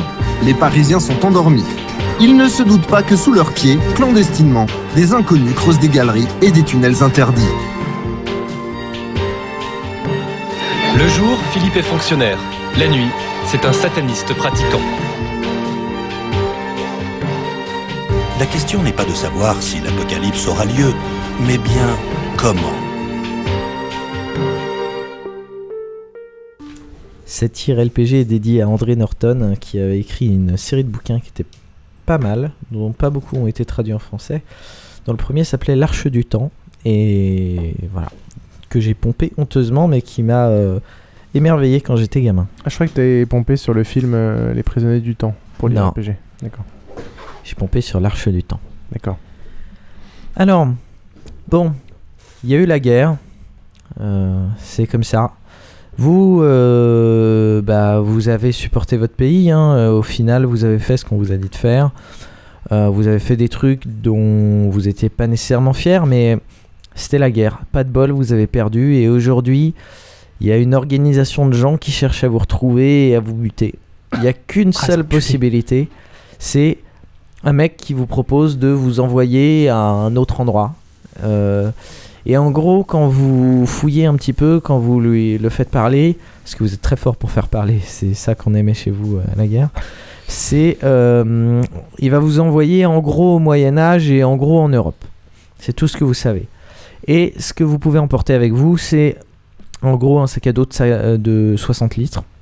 Sachant que euh, c'est une question de volume. hein. Si vous avez besoin d'avoir euh, des skis sur le côté, euh, vous pouvez les mettre, même si ça dépasse, ça prend pas beaucoup de volume, mais il faudra le déduire du reste du sac à dos. Donc la première question, c'est qu'est-ce que vous emportez avec vous avec ces informations? Le premier truc de base, c'est auquel on pense pas forcément, c'est des vêtements d'époque pour éviter de passer pour un con au moment où t'apparais quoi. Bon, Ouais, mais l'époque, elle est, c'est de l'à peu près. hein. Oui, enfin bon, euh, à peu près. euh, c'est Moyen Âge à peu près. Si euh, tu prends euh, l'Italie juste avant la Renaissance ou si tu prends le Danemark au tout début du Moyen Âge, Oui, mais c'est parce que aussi on se focalise sur des gens qui ont du pognon pour se payer beaucoup de choses à se vêtir et qu'on a une notion de la mode qui en fait représentait 1% de la population. Tu prends un gueudin qui est dans la forêt, le mec il a un peu de fourrure, deux trois trucs en cuir et et un pantalon sans fesses et voilà quoi. Euh, donc euh, tu prends des trucs de base euh, pour, paraître à peu près, discret. Après tu as des objets précieux aussi, bah, tu, peux, tu peux acheter des pièces... Tu, tu veux pas euh, laisser parler les autres avant? Parce que toi et moi, on a des listes. Mais euh, les autres, peut-être pas. Donc, euh, Non, mais j'ai aucune liste alors comme ça. Alors, Justement, bah, justement, pour leur donner des, des petites idées. Bon, laissons la parole à Teraki pour commencer. Euh, bah, J'apporte des pièces d'or si je peux en trouver. J'essaye de les trouver d'époque ou alors euh, des pépites d'or ou un truc que je pourrais peut-être euh, trader, essayer d'échanger, tout ça. Euh, J'essaie d'apporter euh, déjà un bouquin électronique. Maintenant que j'en ai un, je trouve ça très intéressant. Je le charge à mort, À recharger- franchement. à recharger, c'est- non, mais t'as des, t'as des Ah, petits. euh. Enfin, moi, c'était un tout des à trucs fait que je voulais d'accord avec donner. lui, hein. Il y, a des, il y a des chargeurs photovoltaïques pour téléphone. Oui, voilà, voilà, euh, j'apporte un chargeur solaire. Je le laisserai au soleil toute la journée, c'est pas grave. Attends, parce que je vais me faire chier quand même. Dans le mec qui va appeler le SAV. euh. Attends, tu, tu emmènes des romans sur ton truc? Bah, j'amène des romans, mais pas que des romans. J'en- J'emmènerai des trucs s'en le. Larousse, évidemment. Oui, voilà. Les cartes de l'époque. Ah non, genre je pensais à des encyclopédies, à des trucs. Ouais, oui, voilà, ça. voilà, voilà. Et, euh, et je me suis dit que oui, même des cartes de l'époque. Tiens, j'y pensais pas, mais ça peut servir. Même en noir et blanc, ça peut quand même, euh, voilà quoi. Et comme ça peut durer quelques semaines, trois semaines et tout, et que si je, franchement, il y a des trucs qui peuvent recharger les portables, ça marche à peu près bien, il paraît. Euh, rechargement solaire. Et donc euh, voilà. et puis une Donc, dynamo, hein, sinon t'emportes Ah, un vélo et puis C'est marrant, que vous preniez le risque de partir avec ces informations primordiales stockées sur un device électronique. euh, Mais qui- personne pourra les lire. Non, mais qui Mais le justement. risque, si- pourquoi S'il y a une Ton défaillance. monde est déjà détruit Oui, mais le problème, Non, mais le- problème, c'est que tu peux pas emporter avec toi 15 encyclopédies. Ah, d'accord, mais il y a- y, a une diff- Oui, y a- en effet, il faut faire un choix. D'accord. Mais moi, je, dans ce cas-là, je, euh, vu qu'en effet, un e-book et un petit truc solaire, ça prend pas beaucoup de place, je le prendrai de toute façon avec un maximum de choses dedans. Mais les, les, les, 10 bouquins, les 10 bouquins primordiaux, je les prendrai en version papier. Enfin, a priori, on est traqué Ah bon aussi. Hein. Tu les trouves où tes Ah 10 ouais. bouquins primordiaux? Et c'est quoi tes 10 bouquins primordiaux? Ça, je vais en parler après. Mais le- là, on n'est pas parti. Bon, du- t'es quand même en Amérique du Sud, hein, t'as encore le temps de- d'acheter des on est- trucs On n'est pas parti du principe qu'on était limité dans ce qu'on arrivait à trouver. Moi, je, le, le truc euh, que vous n'avez pas encore dit, je pense le, les vêtements, on peut toujours se démerder euh, une fois arrivé sur place. Enfin, c'est sûr que si t'arrives sur, euh, sur une place publique, euh, t'es mal barré, mais euh, sinon. euh, Ah, pour moi, c'est le truc qui de base. Faut Mais attends, t'arrives à poil Moi, moi, je pense que ce qui pose le plus de problèmes, c'est la langue. Parce que de toute façon, même si tu tombes dans, dans, en France, euh, déjà, il y a assez peu de chances que tu comprennes ce qu'ils racontent avec leur patois dégueulasse. Et donc, euh, c'est là qu'il y a le plus à bosser. Alors, éventuellement, prendre du latin, parce que t'es à peu près sûr que les, les curtons, ils vont, ils vont à peu près euh, pouvoir communiquer avec C'est là toi. que tu regrettes tes cours de cinquième. Et ouais, j'en ai fait jusqu'à la terminale, moi. Et a fait jusqu'à la euh, non, je terminale, pense que la, langue, latin, c'est la le- seule langue le que plus je ne sais gros- pas parler. C'est le plus gros danger. euh, Enfin, c'est le, le, le- plus gros tu problème pour, euh, pour arriver à s'intégrer euh, et à, à s'assurer une situation un minimum stable euh, sans, sans risquer sa vie à chaque coin de rue. Quoi. Ouais, après, c'est vrai que les, les vêtements, euh, les gens. Enfin, pour moi, c'est des époques où les gens étaient quand même vachement euh, suspicieux de l'étranger. Et toi, tu fais comment avec tes lunettes? Ouais, mais tu voyages. Les, les gens, ils voyagent pas, donc Pas euh, mal, tu te les débrouilles, lunettes. euh, tu te Ah bah, débrouilles une première fois pour, pour te, Emprisonner pour du te temps, procurer hein. des vêtements du- C'est d'époque. Et puis tu vas au village, enfin tu, tu, tu, fais tes, tu fais tes 50 bornes et, et tu croiseras quasiment personne que tu as déjà vu dans le, dans le premier lieu. Quoi. Alors, tu peux choisir ou pas où tu vas aller? Pas du non, tout. Non, non, ce serait trop facile. Ah, Est-ce que vous prenez des Alors armes attends, déjà je te parle de, avant d'y arriver. Qu'est-ce que vous prenez voilà, encore Est-ce que vous avez encore des Ah, trucs T'as à... fini toi euh, Ah bah non, ou- je sais pas, après, mais euh, ok. Donc ensuite, il y a, hum, Ouais. en termes de Ouais. bouquins, euh, moi, typiquement, en effet, j'avais pensé aux cartes, des cartes détaillées de toute la Ouais. région, parce que ça, ça a une valeur euh, inestimable. Quelle région? Bah, toute l'Europe. Ça prend pas beaucoup de... ça prend pas Putain, ça va te prendre trop de place. Non, Mais non, non, c'est un tu- Kindle. Tu, peux les, les Tu sauvegardes mais sur ton Google Maps puis... Moi, Hey, c'est moi qui ai dit le Kindle, toi tu. moi, moi, en version papier, je prends une map Est-ce que vous prenez un l'Europe, ça GPS? prend pas beaucoup de place. C'est vachement pratique un GPS. Il est con. Il est con. les satellites. qu'il est con. Bref, euh, ça c'est vachement important parce qu'au pire, voilà, euh, vous partez au service de je sais pas qui, vous dites je vais faire une carte de l'Europe et puis vous l'avez déjà et puis vous la recopiez. Euh, des documents euh, techniques, euh, médicaux, euh, historiques, euh, des trucs en base de euh, en base sur les, les, les- méthodes, les trucs qui vont être inventés euh, quelques, juste après le Moyen Âge en termes de technologie, euh, tant en termes d'armes que de chimie, etc. pour avoir des bases. Par exemple un peu d'archi, un peu de des trucs comme à l'époque le, feu grégeois, tout ce genre de petits tips à connaître pour, pour, pour faire de la bonne baston sympa. Des trucs médicaux, de la phytothérapie, ce genre de conneries. Et en médicaments, des trucs de base, comme par exemple surtout des antibiotiques. Antibiotiques qui, per- qui te permettront de faire un miracle le jour où tu en auras besoin et puis qui te permettront d'échapper euh, aux 2-3 épidémies de grippe et de saloperies qui te. De peste bubonique. qui, qui- qui tueront tout le monde. Donc, déjà, je fais mes vaccins avant. Et en plus, euh, j'emmène euh, j'emmène une bonne boîte d'antibiotiques euh, qui permettra sûrement de faire euh, pas mal de trucs euh, sympas. Ouais, moi j'ai noté des trucs assez similaires pour l'instant. De l'eau et de la bouffe. Euh, de l'eau, euh, des purificateurs d'eau. Et hydropur, ouais, j'ai mis. Euh, et notamment, euh, depuis que j'ai découvert les rations de l'armée, c'est vachement bien. Ça s'achète euh, sur eBay parce que t'as des mecs qui les revendent. Tu peux mettre, t'as de quoi tenir vraiment pas mal dedans. T'as as tout pour te faire toute une Ouais, journée Il y a, de il y a des repas sites hein, qui vendent ça de manière générale. Médoc et masque. Euh, parce que mine de rien, les masques, ça peut être super utile. Les masques Les masques euh, pour euh, pas respirer quand euh, t'as tous les tous les pesteux qui tous autour de toi. Ouais, enfin, ça, généralement, c'est plutôt à l'inverse que ça C'est fonctionne. euh, hein. c'est pas, une épidémie de, Ouais, il y en a de dans les deux zombies, sens, hein. euh, Ouais. Tu Ouais, chopes des puces et des trucs dégueulasses, euh, c'est pas le masque qui va te protéger longtemps. Ouais, t'as quand même plein de de- d'épidémies à l'époque qui aujourd'hui ont disparu. et- Boussole, jumelle, briquet au magnésium. Boussole. Alors moi, pour tous les trucs électroniques que j'emporte, Bic- j'ai toujours une magnésium dynamo. C'est euh, des, des barres en magnésium que tu grattes pour faire des grosses étincelles de bourrin. Ah, d'accord, ok, ouais, ouais, je vois. Euh, moi, j'ai pris des vêtements chauds euh, de maintenant. Et j'ai Ouais, pris des des vêtements couvertures de, de survie Oui, et ouais, du matos de camping extrême, c'est-à-dire des trucs tout petits mais qui te permettent de tenir très chaud et compagnie en cas de besoin. C'est quand même des trucs où euh, des, des trucs de haute technicité que tu vas regretter. Moi, euh, je mettrais des vêtements techniques en dessous et des vêtements euh, d'époque au-dessus. Un peu d'or et de la verroterie, mais je sais pas à quel point la verroterie ça peut servir. euh. Bah, si t'arrives à avoir des. Prenez pas un Kevlar? Des trucs en. Non, non Alors, on n'est pas si- arrivé aux armes. Ah, ouais, alors en termes de protection, euh, moi je pensais à la, Attends, euh, à la avant de- combinaison anti-requin, oui. Avant de taper dans les armes, c'est tout ce que vous prenez en termes. euh, Euh, non, mais enfin déjà, je pense moi que euh, le truc c'est de, de faire une recherche approfondie aussi sur les, les techniques. Euh, alors, comme disait Pius, ça peut être intéressant de partir euh, des techniques émergentes qui sont pas loin d'être inventées, parce Ouais. que ça te permet de les mettre en place rapidement, mais euh, de se faire un plan d'action sur comment retrouver des, des, des, enfin comment remettre en place des, des techniques de manufacture avancées qui sont encore loin d'être inventées, quel est le moyen le plus rapide et comment euh, pouvoir le faire avec les moyens de l'époque. Et ça, ça demande de la recherche fine euh, que. Il y, a- il y a un autre truc, c'est pour ça que j'ai parlé de, phytothérapie. ouais. Ça, ce qui est intéressant, c'est que la phytothérapie, on, on connaît exactement maintenant euh, pourquoi ça marche et qu'est-ce qu'il faut prendre exactement parce qu'on a la capacité d'avoir analysé certaines plantes, etc. Même si ça avait été déjà utilisé avant. Mais la matière première, une fois que tu as la connaissance, elle est dispo. Mm.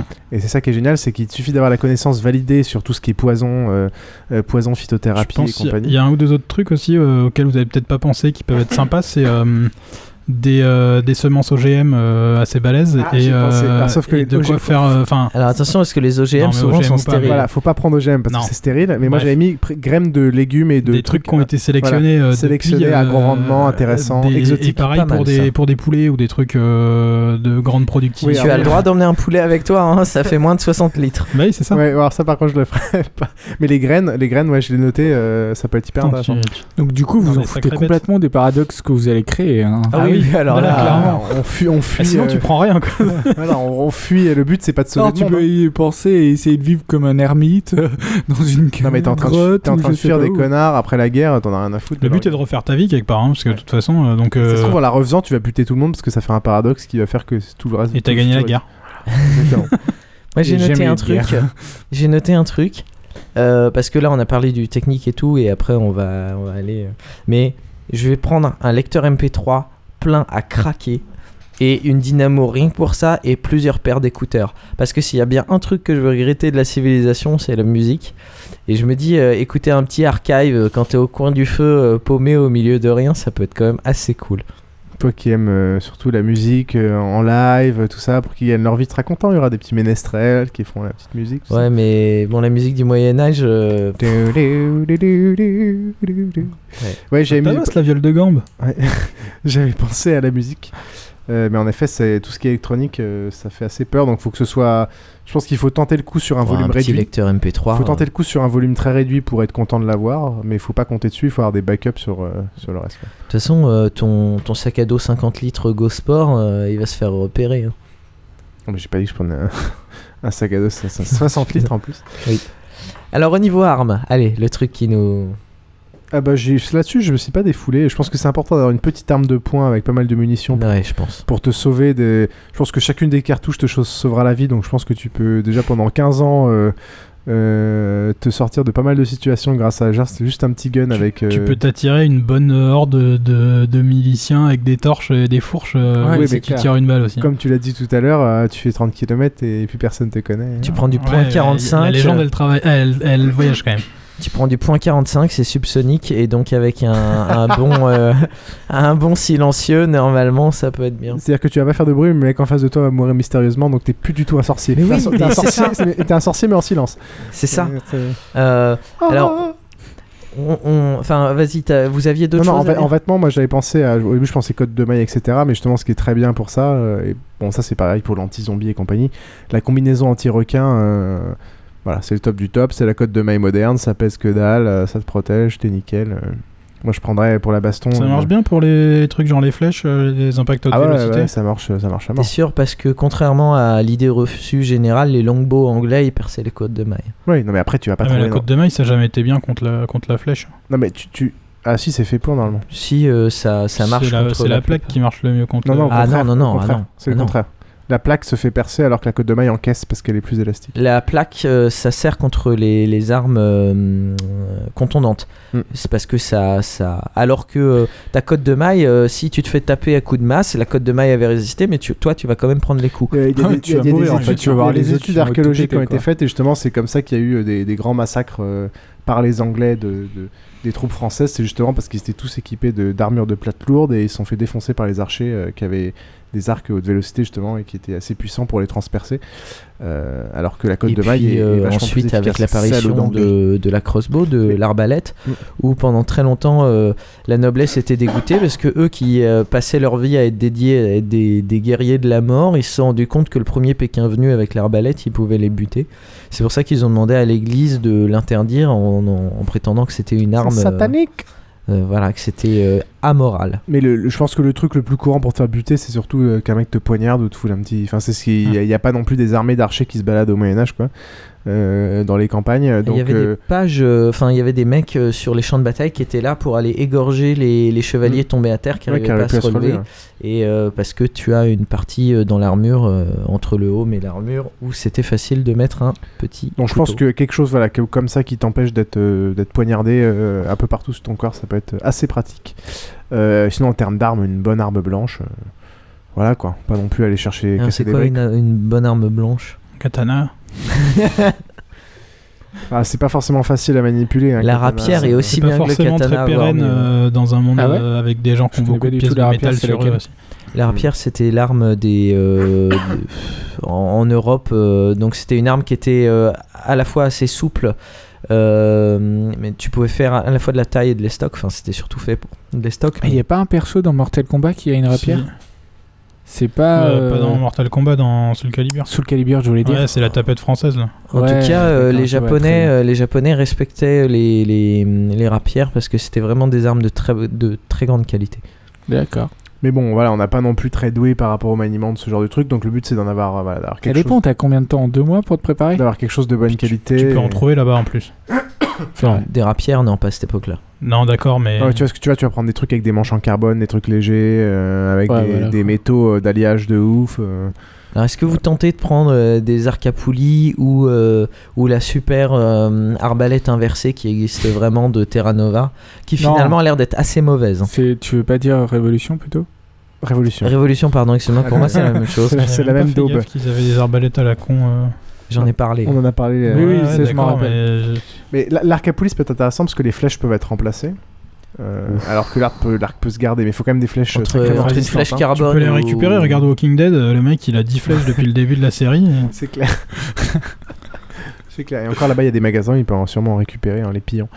Euh, Je suis sûr qu'il devait y avoir des flèches qui devaient bien marcher à l'époque. hein. Enfin, si vous voulez que la flèche fasse Non, 100, mais si tu 100 veux- mètres, ouais. euh, fallait qu'elle soit au minimum. euh, Ouais, mais ils étaient peut-être pas adaptés à des arcs à poulies, quoi. Non, Ouais, mais après tu peux te débrouiller pour les fabriquer. Ah, euh, mais tu prends un arc pas à poulie, pression, elle est pas un la bel arc. euh, mais justement, est-ce Ah que ouais, c'est que c'est nécessaire? Enfin, je pense qu'on a une vision un peu euh, un peu particulière du Moyen-Âge où on pense que tout le monde se bastonne. Voilà, il y a plein de gens avec des arcs, des machins, des trucs. Mais je pense que t'as as, un bon t'as t'as un bon sable sur toi, euh, t'as ton gun. euh, Alors, euh, personne y a personne qui va savoir ça, que, que t'as un gun déjà. c'est- ça, mais le- comprennent même pas ce que c'est. Quelqu'un qui a déjà une belle arme blanche, euh, c'est bon, personne va te faire chier. C'est ça le truc. euh, Le Moyen Âge, on a des visions un peu particulières. Au final, euh, c'était, euh, enfin, dans les villes évidemment, tu avais, des, des- des violences et compagnie. Euh, Sur les routes aussi, euh, tu pouvais te faire euh, voler et compagnie. Mais bon, euh, je pense pas que euh, être, c'est pas du post-apo non plus quoi. Ouais, voilà. Je pense pas que t'en aies besoin autant. Et, Et voir, t'es surtout, vachement, t'es vachement. euh, le mec qui débarque, il a un arc, un sabre, euh, il traverse le village. euh, putain, c'est quoi C'est un brigand euh, Déjà, les mecs avec des arcs en général, euh, ça, ça courait pas les rues. Les armes, les vraies armes euh, forgées non plus, ça coûtait beaucoup trop cher. Donc souvent, euh, si tu tombes sur des brigands, c'est euh, tu vas avoir des mecs avec des gourdins et compagnie. Et là, ils vont être euh, au moins 4-5. Et le mieux que tu à faire, c'est de te barrer en courant, voire à cheval. Eh ben voilà, c'est ça que tu emportes. C'est les machins euh, pour courir, les machins euh, kangourous là. tu sais, les, les chaussures avec Comme les... le mec qui a pas de jambes qui courait le 100 mètres au JO. là. Exactement. Euh, T'achètes ça Donc pour juste avant, tu te fais couper les, les jambes. Non, non, t'as pas besoin. Il y a des versions soviétiques qui existent depuis très longtemps. Euh, maintenant, il y en a partout. Euh, maintenant, à Berlin, les gens ils 30 courent avec ça dans les rues mais- et tout. Ah bon? Ah, il y a pla- c'est hyper courant. Ça coûte Est-ce que peu tu prends pas un Segway plutôt C'est tout con. non, mais ça, c'est tout con. Et ça, pour le coup, ça peut être, euh, ouais, ça peut être hyper pratique, ça.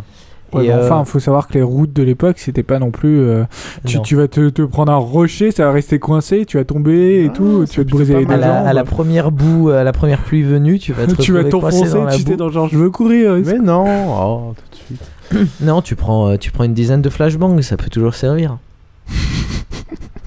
C'est bien la flashbang. La flashbang. Alors une fois que vous êtes là-bas, qu'est-ce que vous faites? Bon bah on va dire euh, que vous vous retrouvez au milieu du Moyen Âge euh, dans un truc qui est probablement la France parce que c'est le plus cool, on a, on a une bonne idée de ce qui peut s'y passer. Qu'est-ce que vous faites? Quel est votre but? Vivre en ermite comme tu disais euh, Essayer de monter à la cour Essayer de faire votre petit royaume? Toi manifestement tu étais en train de, de vouloir devenir un mania de l'agriculture. Mais ça va te servir à quoi tout ça? D'être riche et... D'être riche tout court. Ah bah pas forcément d'être riche, mais déjà euh, d'avoir un des champs les plus productifs du coin et de revendre tes semences, etc. Ça permet juste de vivre. Tu débarques dans un endroit où t'as où tes Mais tu le repères. revendais, il y avait du commerce à l'époque? Ça partait pas tout Ah, euh, pour les seigneurs et tout? Carrément Ah non, du commerce. euh, Quand tu carrément- vois les, les gens qui étaient les plus du riches, commerce, hein. Façon. les, les gens les plus riches, c'était les comtes de Champagne à l'époque, parce qu'ils faisaient des foires, euh, donc autour de Troyes, de Meaux, euh, de hum, Provins. Et euh, pourquoi c'était eux les plus riches? Parce qu'ils avaient tous les marchands du Nord qui euh, venaient rejoindre tous les marchands d'Italie et compagnie. Et là-bas, à l'époque, le commerce, ça marchait vachement. Quoi. Ouais, et puis il touchait une, il touchait une part euh, sur Ah oui, ce qui bien était sûr. fait. Ouais, Il y a des traits, les, il y a les livres de Ken Follett à lire euh, sur ce sujet qui sont euh, plutôt intéressants. Euh, Surtout le premier, a priori. Ma copine n'a pas aimé les suivants. Ouais, le, le deuxième est un peu moins, euh, un peu moins passionnant, mais le, le premier, c'est vrai, est très bon. C'est le premier, c'est le pilier de la terre, non? Oui, c'est le ça. pilier de la terre. Euh, bref, euh, bah là-dessus, je, je sais pas si je partirais euh, comme d'habitude sur une version de Conquête du Monde. hein. Je, je suis partagé. je suis partagé, mais en même temps, à cette époque-là, c'est aussi compliqué de trouver son petit coin. Enfin, il y a des gens un peu partout, euh, ils sont plutôt territoriaux, euh, les gens Ah, Il y a des gens un peu étrangers, euh, partout, c'était surtout très vide. hein. Ouais, mais ça appartient à quelqu'un. Ouais, quoi. mais ça C'est vrai, putain, moment, on t'as des a- relations avec les gens, ils savent où 5 t'es millions. et Tu vas ça appartient. On devait être combien en France? 5 millions? Je sais pas. C'est déjà la- le concept de France était relatif. Oui, Et tu vivais au milieu d'un bois, puisque les bois, ça, ça faisait euh, une très grosse partie du territoire. Ce qui est peut-être Personne chier. Tu mets 10 jours à traverser le moindre truc et tout, quoi. Ah, moi ça me déplairait pas. Mais euh, euh, après, tu peux, tu peux jouer sur le fait justement que tu connais l'histoire, donc tu peux aller te placer sur les lieux importants. euh, Ouais, mais vas-y, faut, comment tu vas y aller dans les etc. milieux importants? En fait, tu vas, tu vas craquer tout si le tu- temps. Tu si vas jamais y arriver. le- Il y aura, tu, tu vas avoir des bouts de torrentiel, de pluie, de machin. Tu veux partir là-bas, tu vas mettre 3 mois, ça sera fini depuis Non, 2 mais mois. c'est la nature. Il y a, Non, non, des, il y a tu- des gens qui font des pèlerinages à pied euh, tous les ans, même maintenant, et ils arrivent Et très bien à faire eux, 400 ils le faisaient avec des armées. hein. Si t'as Ouais, bien prévu ton galérer. coup avec un bon bouquin d'histoire de France et, euh, et des, des, des manuels d'héraldique, euh, Tu, dois pouvoir te débrouiller pour trouver une famille anéantie dont tu serais l'héritier euh, l'héritier revenu euh, de- Ah, d'entre ça, les c'est morts. pas con en fait, ouais. croisades. Ah oui, oui, Ouais, parce qu'à l'époque, ils avaient tous les il y a trucs de toujours bouquins des et trucs, tout, euh, quoi. Tu peux être le mec qui revient, personne ne le connaît. euh, Ah putain, je si- prends, si je tu- prends ma chevalière. euh, Puis tu sais qu'il reviendra pas en plus quoi. Ça, c'est vachement important. T'es fou, t'as ta famille qui va essayer de te tuer en te disant t'es qui euh. Ah Enfin, ta famille, parce ses ancêtres. Parce qu'ils, alors ça ils sont apparus à la euh. Révolution, sa famille, ils se sont mis une particule parce que c'était libre. Ah, je suis remonté à. Il faut voir à quelle, à quelle époque ça se, ça se situerait. Mais... euh, Bref. Alors tu leur dis quoi à ta famille Je viens Ah, du pas- futur. non, mais, j'ai- non, mais j'ai pas dit que j'irais les voir. Mais déjà, t'as un mec qui se balade dans, le, dans le, la place du village euh, et, et le mec porte un peu de bijoux euh, en mode aristocratique. euh, déjà, ça, ils, ils savent qu'ils sont pas censés taper sur n'importe qui à l'époque. C'était des gens bien. Euh, Maintenant, ça a beaucoup changé. Vous avez plus ce genre de réflexe. Mais Ah, à un- l'époque, ils- te volaient pas ton pain au chocolat quand Exactement, il y avait, y un respect euh, automatique. euh, voilà, enfin, ils savaient, ils, avaient- ils étaient éduqués. Quoi. Euh, là, tout de suite, ils vont aller regarder c'est- les. c'est- vous qui me faites rire, c'est ils pas vont, le ils chat, vont aller regarder les commentaires pas. qui sont passés. Euh, mais non, je sais pas. pff, ouais, je sais pas si j'irais plutôt. euh, En fait, on a une vision un peu nostalgique de ces époques-là. Donc euh, peut-être Nostalgique, que nostalgique. peut-être que c'est une époque où, euh, où au contraire, euh, j'essaierais d'être plutôt peinard euh, dans mon Mm. coin que euh, d'essayer de, euh, de, de, de- voilà, de partir dans un mode euh, conquête du monde. Quoi. Mais le problème, c'est que même sans partir en conquête du monde, euh, avec tout ce que tu sais et tous tes raisonnements euh, un peu euh, progressistes pour l'époque, t'as vite moyen de te faire prendre pour un Fou. pour un fou, pour un, Enfin, pour un hérétique, pour tout ce que tu veux, quoi. Et euh, du coup, tu te dis, enfin, ne serait-ce qu'avec n'importe quel bouquin, euh, même hyper vulgarisé de médecine, euh, tu pourrais euh, tabasser euh, les deux tiers des médecins de l'époque niveau performance. Euh, mais euh, c'est le genre de truc qui peut vite, euh, vite te coûter cher, quoi. Donc euh, c'est vraiment euh, difficile de savoir ce que tu veux, enfin ce que tu peux faire parmi ce que tu veux euh, sans trop prendre de risques. Faut bien te rendre compte que tu vas te faire chier quand même là-bas. Bah, pour un mec euh, du, du activité 21e productive, c'est siècle. pas mal, quoi. Voilà, euh, si, si tu Ah, veux va, juste il y a- il y a- vivre dans ton petit a- coin, Ah non, ah non, bah, putain. si tu veux juste vivre dans ton petit coin, à part retourner les ribaudes, t'as rien à faire quoi. Ouais, enfin, retourner les ribaudes, et si tu dois faire l'agriculture à la mode de l'époque sans tracteur, je peux te dire que tu vas pas te faire chier, hein, t'as de Ouais, quoi faire. c'est- Bah ouais, si mais tu veux juste euh, vivre, survivre oui, à alors tu pas j'ai- chier. oui, tu, bah, oui, enfin bon, c'est Il y avait déjà des bons, Tu des bons bateaux au à l'époque 21e ou siècle, pas des gens qui retournent élever des chefs dans le Larzac. Hein. Bon, bah, tu vas découvrir l'Amérique. Ouais, bah, alors, euh, ouais, ça dépend quelle époque. En remontant par le nord, c'est possible puisque les Vikings l'ont fait. Oui, c'est euh, c'est pour ça que je pense que euh, aller euh, essayer de monter en pouvoir d'une manière ou d'une autre, soit passer pour un savant, soit passer pour, euh, pour un guerrier. Voilà. Moi, je vois bien l'idée. Tu Ouais. vas en commando. Tu prends un petit fusil à lunettes, genre les bullpup dont j'ai oublié le nom, ceux de Hitman, et euh, donc un truc qui rentre dans ton sac à dos 60 litres et tout, et t'arrives à monter plus ou moins en grade auprès d'un seigneur en lui disant je m'occupe de tes problèmes et tu fais disparaître les gars euh, comme ça un mec de pouvoir assez ouvert d'esprit T'arriveras pas à te faire comprendre du mec, et il va jamais te recevoir, tu vas jamais et tu réussir. te fais passer pour un flamand Mais euh, dans, dans l'absolu, je pense qu'en fait, on va faire 300 mètres et on sera mort. hein. Non, l'idée, l'idée, je pense que c'est ça, c'est déjà de, de se faire passer pour un étranger. Clairement, voilà, t'es pas français, tu viens de loin, t'es un voyageur, Et t'es un Est-ce qu'à savant. l'époque, on aimait bien les étrangers ou Bah, non, mais ça dépend. mieux que Non, non, les gens ils avaient qui beaucoup, ils avaient beaucoup de l'habitude, si tu rentres dans le stéréotype de euh, le marchand qui vient de l'étranger ou le savant qui vient de l'étranger et tout, ça, ça, et que tu fais pas chier le monde, ça, si tu rentres dans leur stéréotype, il y a pas trop de marcher. Mais c'est surtout que tu peux pas faire croire que t'es autre chose, quoi. Oui, c'est vrai. Non, non, mais on n'aura pas la couleur locale. Donc faut être, euh, faut être un savant. Il y a beaucoup d'échanges de savants entre Enfin, différentes euh, cours, en effet. Et je pense que le mieux, c'est de passer pour un savant et, et, et d'aller euh, là où il y a du pouvoir, juste en tant que savant pour. Après, euh, il y a- y une autre question quoi. aussi, c'est est-ce que ton hein. encyclopédie, elle change au fur et à mesure que t'influences le futur Tout à fait. Mais oui ça, parce que là on suppose que c'est le passé ça se trouve c'est un univers très légèrement parallèle et, Sauf que c'était peut-être prévu que tu que ailles dans le passé et que Tout ce que tu vas et que faire. tu meurs Et tout de tu te rends suite compte que le livre d'histoire, c'est du pipeau. C'est le tien qu'on a retrouvé dans ton sac à dos. T'as- créé aucun paradoxe parce qu'en fait, tu. Tu t'es fait buter en deux secondes parce que t'es tombé dans une rivière et t'es mort. Et est- c'est ce qu'il y a dans euh, Prisonnier du temps là. Ah, il tombe direct dans une rivière. ouais. Non, non, oui, déjà, mais t'as, t'as- t'as le méchant à la fin, tu sais, qui se retrouve à traverser le temps et il a deux secondes d'espérance de vie. Parce que t'avais le mec avec la hache qui arrivait et c'est lui qui se prend le coup, tu vois. tu sais, il arrive et il fait Oh, oh.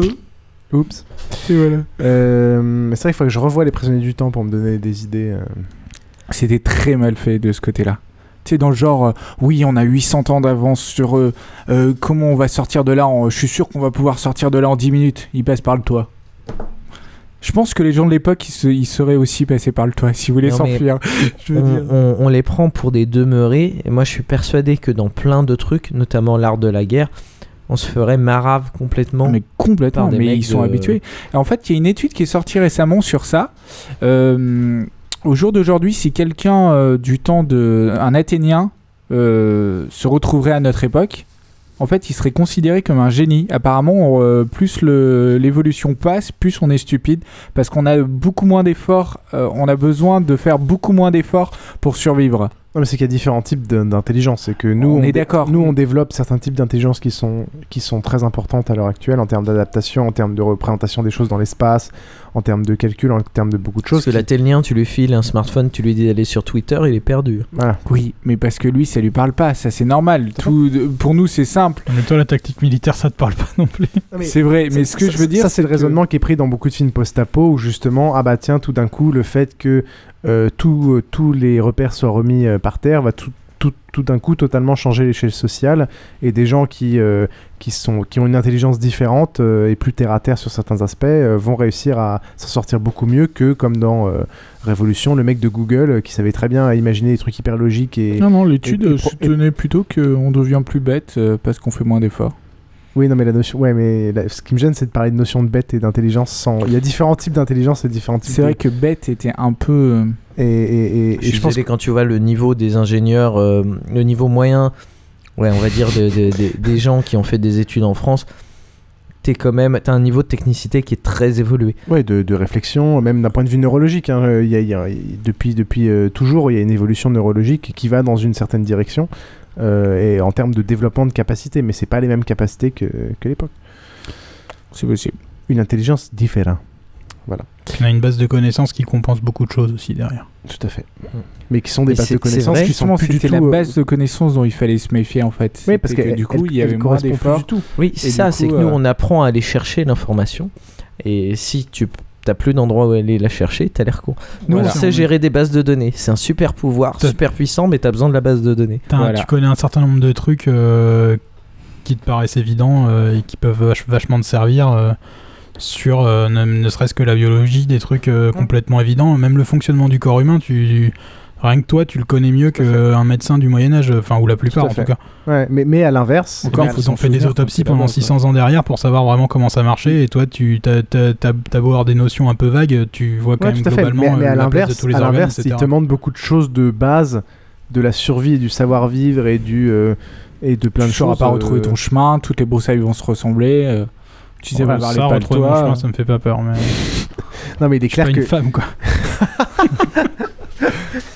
c'est vrai. On regrette que Micha n'ait pas pu venir. ok. Je suis, je suis déçu, il n'y a pas Euh, Mantine sur le chat. Bon, en conclusion, moi, ce que, ce que j'aimerais dire, c'est que euh, on oublie souvent que si on retourne dans le temps, bah, on a quand même une durée de vie limitée. Et si tu te retrouves en 1250, euh, tu verras, euh, en, en tant qu'adulte, tu verras probable pas, tr- probablement pas 1300. Euh, oui, Donc au final, t'as t'as une espérance de vie vachement limitée parce que là, ah, par contre, je vais peut-être revenir sur ce que dit Trollin. Maintenant, tu sais ce que t'es que des microbes. Maintenant, tu sais que tu dois te laver les mains, tu connais les, les règles d'hygiène de base, tu sais comment réagir face à une épidémie, etc. Euh, ouais, mais il y t'as a quand même bonne une... chance que tu arrives et tu meurs direct d'un truc que tu as chopé qui- auquel t'es pas habitué. Quoi. Oui, Ouais, là-dessus, on est d'accord. Même si tu par- meurs pas, si tu arrives à 30 ans, euh, tu vivras 50 ans sur place euh, maximum. Oui, oui, mais tu peux compenser pour moi quand même, bien. une- à, à part, à part, à part l'aspect euh, une épidémie, un truc que t'es pas, que t'es pas habitué, pas immunisé, tu, tu, je pense qu'automatiquement tu as une espérance de vie euh, qui est plus longue qu'un mec normal parce que euh, déjà, bon, bah, tu vas. Oui, probablement. As, déjà, tu as bien vécu euh, en tant que gamin. Mais bon, vu que tu vas y vivre que euh, 20, 30, 40 ans, euh, euh, rester tout seul dans ton coin, tu vas te faire chier. Monter en pouvoir ou en, en richesse, faut bien réfléchir à pourquoi faire. hein. Parce oui, mais que déjà, il faut avoir au minimum préparé. Si toi, tu dis Ah oui. qu'on peut pas savoir qu'on sait, tu peux pas préparer tous les cas de figure. Parce que Non, suivant. mais- euh, Attends, le Moyen-Âge, c'est quand même au moins sous 800 ans. Mais Ouais. Si, si, Si si, tu si t'arrives avec 60 litres d'or, euh, je pense que c'est bon, t'as plus de problème. quoi. Bah, si tu tombes sous l'inquisition, oui, peu, ouais. Ouais, si faut tu les tombes écouler sous toutes les l'inquisition 60 espagnole, tu vas en chier. Il y a Non, des périodes qui ont été meilleures que d'autres. Ah tu, oui, tu- ça, tu- c'est tu peux trouver des trucs euh, qui, voilà, qui auront de la valeur là-bas, qui sont transportables. Ceci dit, à l'époque, euh, ils bougeaient beaucoup, ils voyageaient énormément et tu avais des systèmes d'université qui Il, étaient reconnus. Oui, il, c'est, ça dépend qui. Tu avais des systèmes Ah, de- d'université qui, qui étaient reconnus euh, les unes les autres. Et il y avait énormément de voyages, beaucoup plus qu'on en a l'idée comme ça dans, dans la vision terne du Moyen-Âge, où euh, a priori il y a que les serfs qui, qui, euh, travaillent au champ et les seigneurs qui se font la guerre. Et euh, je pense qu'il faudrait jouer euh, à ça, donc se faire passer pour un savant ou autre, euh, voyager beaucoup, et je pense que euh, quitte à en profiter, ouais, voyager beaucoup. Euh, mais limite, tu redescends, tu longes la Méditerranée, puis euh, tu vas, tu vas de l'autre côté, tu continues, tu vas jusqu'en Asie et compagnie. C'est quand même des époques. On connaît beaucoup notre Moyen Âge, on sait ce qu'il y a à y voir de sympa. Je pense que ça peut être très sympa aussi d'aller voir. euh, alors je sais pas si c'est exactement les mêmes époques, mais euh, les temples khmers euh, à l'époque de en activité ou ce genre de Là, choses. pour le coup, je pense que ton espérance de vie euh, baisse drastiquement. Plus tu rajoutes de kilomètres. Hein, euh. Euh, ouais, Ça mais seul, il bougeait. Enfin, Il bougeait beaucoup, il y avait beaucoup de contacts euh, à l'époque. Euh, Enfin voilà. Ouais, il y avait beaucoup plus de gens qui bouffaient d'autres gens aussi à l'époque. et- Ouais, ça va. Que celui qui n'a jamais bouffé personne me jette la première pierre. voilà. Ouais, ouais, ouais. Je... Le fait de profiter, c'est vrai que je, je sais pas trop comment. Déjà, en plus, les bon, ils, ils sentent tous la mort, même si Mais tu veux- attends, t'as moyen de revenir ou pas? Parce que depuis tout à l'heure, j'ai oublié de Bah non. demander. Même si tu veux des femmes, euh, C'est juste pour échapper à tes poursuivants. Les gens se lavent une, fois tous les deux ans. lavaient euh, c'est ce que j'étais en train de dire, en beaucoup fait. plus qu'à la Renaissance. hein. Oui, en fait, c'est à partir de la Renaissance. Ils C'est un étaient moment relativement l'Église a- propres au Moyen-Âge. Ah oui, non, bah ils étaient pas très cons en fait. Euh, c'est l'Église qui a qui a, qui a, qui a re-rendu euh, le- apparemment de se laver que c'était pas bien. Encore euh, une fois, c'est les églises pourquoi. le problème. Ah oui, mais Et carrément. on peut euh, tuer le pape et détruire l'église. Bah, si on a été au Moyen Âge pendant aussi suis longtemps, c'est un sûr peu que tuer le pape quoi. grand chose à l'église, mais. euh, Il y en a eu un certain nombre qui se sont Ouais, fait désinguer au travers de l'histoire. Ah mais c'est cool ouais mais carrément partir au Vatican ça tu peux bien changer les trucs parce que si t'arrives à avoir un peu d'influence genre tu peux choper un cardinal ou je sais pas quoi et tu Sur- peux Surtout grandir qu'à l'époque, tu pouvais être cardinal et trousser comme un gros salopard. ouais, mais faut voir qui tu as troussé hein. les meufs après 12 ans elles ont des carrés partout c'est un peu l'horreur ouais, quoi. quand t'es le cardinal, tu peux te choper un peu celle qui est la mieux. Ça a des avantages, Et- une fille qui a et- pas de dents. Et, et l'avantage, c'est que les standards de beauté ne, n'étaient- ne, n'étaient pas les mêmes, donc euh, toi, Ouais. tu peux te taper euh, celles que tu trouves bien, alors qu'elles sont considérées comme des. Comme des. voilà. Et du coup, tu passes un peu pour un tocard auprès des autres. Tout à fait. Et c'est là que tu te rends compte de qu'est-ce qui est le plus important. Est-ce que c'est le regard des autres ou est-ce que c'est ce que tu penses vraiment? C'est très, compliqué. On parle dans des débats je sais même pas ce philosophiques. que c'était les standards de beauté à l'époque c'était plus gros c'est ça? Ouais, bah c'est en gros c'est. les grosses cuisses tout ça là? Bah, non mais Ouais, le, standard euh, de, de beauté, c'est ce que ce que les riches ont. Donc ne être euh, ne pas être bronzé parce que être bronzé, c'est ceux qui font les travaux au champ. Et être, être gras parce que c'est c'est à dire que t'as à bouffer. Alors que l'inverse maintenant, euh, maintenant c'est l'inverse. Bah c'est quand t'es en vacances le- tu bronzes, donc bah c'est les riches qui sont bronzés, donc faut être bronzé. Et euh, et les gens qui sont en bonne santé, c'est des gens qui sont plutôt fins, donc c'est plutôt. Enfin, enfin, généralement ça suit ce genre de. Le 90C et la petite taille fine, t'oublies. hein. Tu trouveras pas. non c'est clair Par contre, tu trouveras pas mal de 90C ou D ou. même, euh, même du sang, il a pas de problème. Euh, ouais, donc c'est vrai que je, vrai. mais je- les gens devaient puer de la gueule vous vous rendez pas compte Ah hein. bah si, je veux dire non, non, non, non, non, pas, pas tant que ça. Enfin, si, sans doute, mais euh, je veux dire, ils avaient pas forcément Ah, tous parce que nous ça nous paraît pas les dents si mais- dramatiques parce qu'ils bouffaient pas de sucre et euh, ils bouffaient, euh, enfin, ils bouffaient pas du tout la même chose. Et globalement, t'as pas le, peut-être moins nocif c'est pas la même quoi. vie quoi. d'accord C'est comme un chien, tu vois, euh, t'es pas obligé de lui brosser les dents, bon, il pue de la gueule, d'accord. Ah ouais, Mais, ça pue de euh, la gueule. hein. Mais tu vois, ils bouffent pas n'importe quoi. Et du coup, ils ont pas tous, non, mais ils ont pas Ouais, tous c'est les dents pourries qui beaucoup tombent moins de viande. qui, qui sent la mort. Et... Ouais, la viande c'était assez chiant. Il y avait quand même vachement moins de gens. il y a Poney Krillin qui propose de- d'emmener beaucoup de capotes, 60 litres de capotes. Ouais, parce que tu peux te sacré- taper des sacrées maladies vénériennes. euh. Ouais. Non, mais faut être réaliste, hein. je pense que tu crèves dans les deux ans qui viennent. Et je pense que tu trousses pas beaucoup parce que. Ah, je pense que t'auras même pas envie de trousser beaucoup en fait. Bah, déjà, il y a le- la barrière des poils auquel on n'est plus habitué. Hein. oui, c'est clair. Et euh, bon. Non, mais faut, faut prendre ses précautions, faut savoir quoi chercher. Tu regardes les trucs qui étaient en vogue à l'époque, tu essaies de les détecter avant coup. Ce débat prend une tournure fort intéressante. Putain, je ramène des sextoys. Je ramène des sextoys euh, rechargeables euh, avec un Non, mais ce qui est avec un truc solaire pour le donner à la reine. Et là, c'est bon, tu deviens le roi du pétrole, quoi. c'est que la, bardi- la barrière pédophile est beaucoup plus euh, Tout à fait. Ouais. relative, donc euh, je veux dire. Voire si même t'es encouragé, pédophile- quoi. ah oui, je crois que les Ah, tu meufs à deviens 12 ans, pote avec Gilles mariées, de et euh, c'est bon. Voilà quoi. Ouais, ouais, ouais. Bah, je, ouais, je suis pas, je suis pas sûr de ce que, que, je sais en fait. plus, mais comment elle s'appelle Mar- euh, prin- euh, la, la reine Margot? Elle a pas existé en fait. Hein. Je sais pas. Non, mais de toute façon, on est d'accord Il y a que. eu un truc comme ça bon. et en fait, bon, je veux dire, dès 10 ans, elle passait un peu à la... Voilà quoi. Donc, euh, Ah, bah, c'était la puberté, de toute façon, il n'y a pas de. oui, voilà. Puberté, tu te mariais, quoi. Ah, la bonne époque. Euh, la bonne époque. Mais c'est vrai que je sais pas ce que j'en ferais si vraiment de cette sûr époque. de, de, de kiffer. En fait, quand j'étais gamin, je me disais ça doit être trop cool. Et puis. Parce que quand t'es gamin, t'imagines les batailles et tout, et c'est trop cool. Et t'as Le pro voilà, chevalier, voilà, voilà. tout ça, tout ça. euh. Mais oui, c'est vrai. En fait, dans tous les films où ils traversent le temps, t'as toujours une princesse. Alors qu'en vrai, déjà la princesse, elle serait pas belle. Et, et ensuite, Putain, quand tu vois les Alors, peintures, quand pour tu vois la les voir- peintures, souvent, qu'est-ce qu'elles sont strum, quoi. Non, elles sont, elles sont assez moches parce que. Mais quand tu prends un peu plus tard. Mais déjà, tu la verras Euh, jamais, quoi. Tu vas voir des pauvres paysans. Ouais, ouais. Non, au Moyen-Âge, c'est vrai que c'est un peu. Mais t'as as une époque où euh, les filles. euh, avaient énormément d'éducation, les filles qui étaient bonnes à marier, justement parce que euh, elles devaient tenir la maison et compagnie, elles devaient être belles et ce genre de choses. Et alors là, évidemment, on parle plus Je du euh, c'est plus 16e, après, 17e ouais. siècle, mais Moyen-Âge, elles étaient fo- fortes en tapisserie par contre. ouais, éventuellement.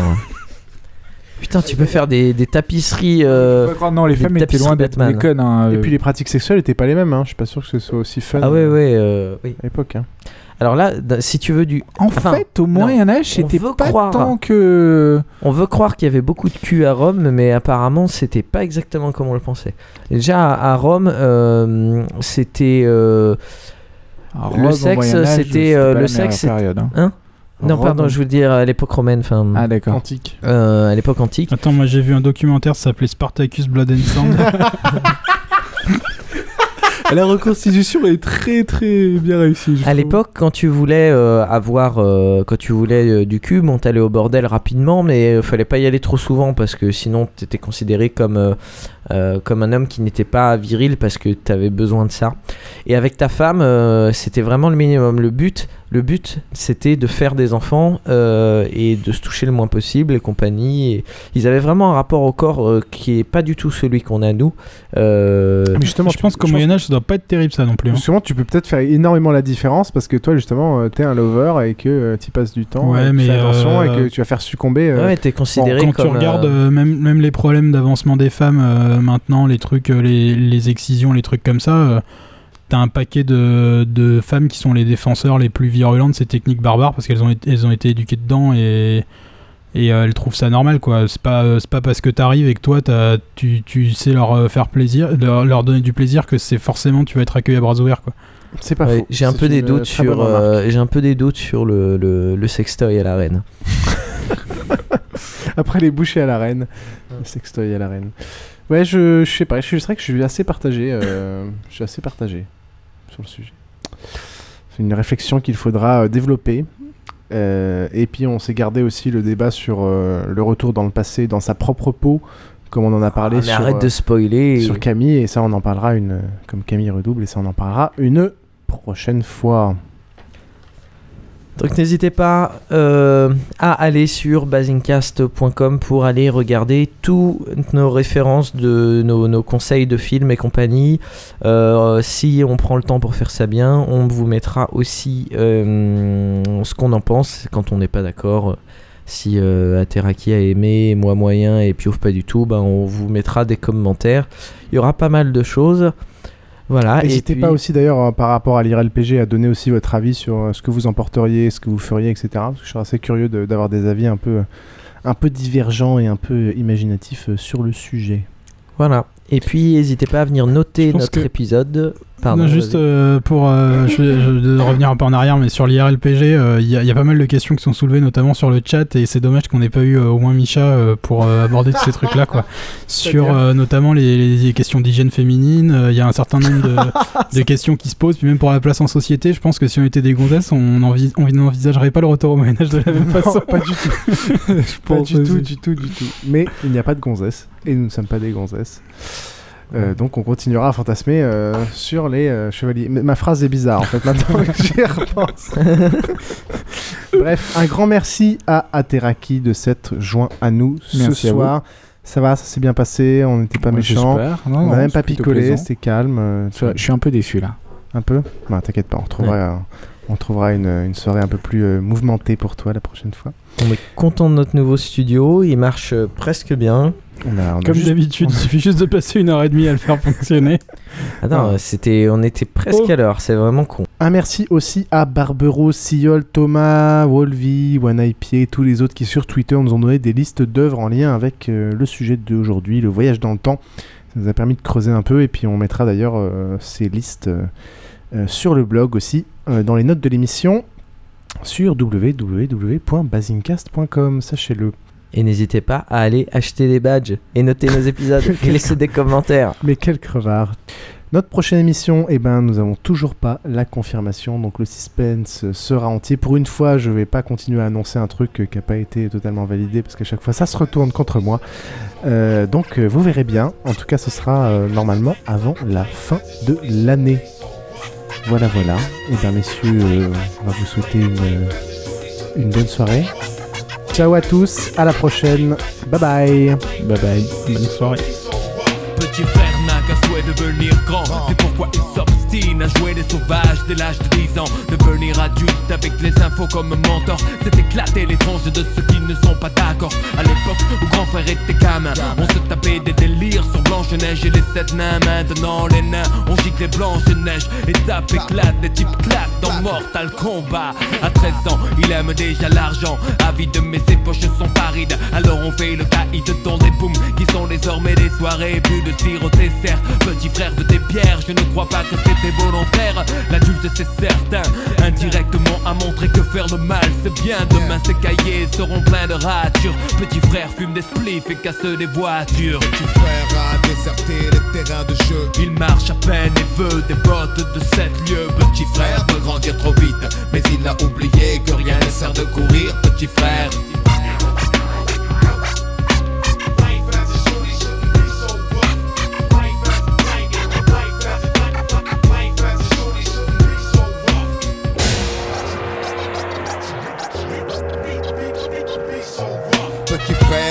bagnole, de fringues et de thunes, de réputation de dur. Pour tout ça, il volerait la lune. Il collectionne les méfaits sans se soucier du mal qu'il fait, tout en demandant du respect. Peu lui importe de quoi demain sera fait. De donner à certains des raisons de mépriser son cadet. Dans sa tête, le rayonnement du tube cathodique a étouffé les vibrations des dames dames de l'Afrique. Plus de cartable, il ne saurait pas quoi en faire. Il ne joue plus aux billes, il veut jouer du revolver. Petit frère a jeté ses soldats pour devenir un guerrier. Pensez au butin qu'il va amasser. Petit frère a déserté les terrains de jeu Il marche à peine et veut des bottes de 7 lieux. Petit frère veut grandir trop vite Mais il a oublié que rien ne sert de courir Petit frère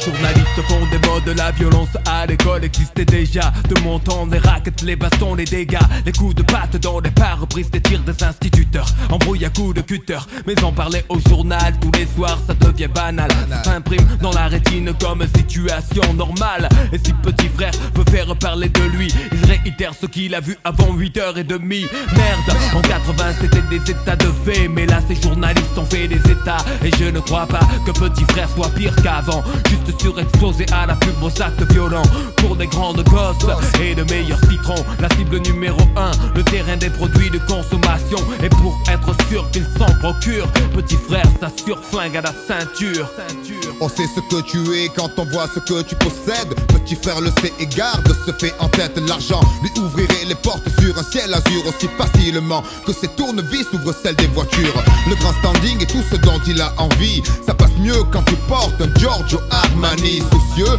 du regard des gens. Malgré son jeune âge, petit frère fume pour paraître plus grand? Il voudrait prendre l'autoroute de la fortune et ne se rend pas compte qu'il pourrait y laisser des plumes. Il vient à peine de sortir de son œuf. Et déjà petit frère veut être plus gros que le bœuf. Petit frère a déserté les terrains de jeu Il marche à peine et veut des bottes de 7 lieux. Petit frère veut grandir trop vite Mais il a oublié que rien ne sert de courir Petit frère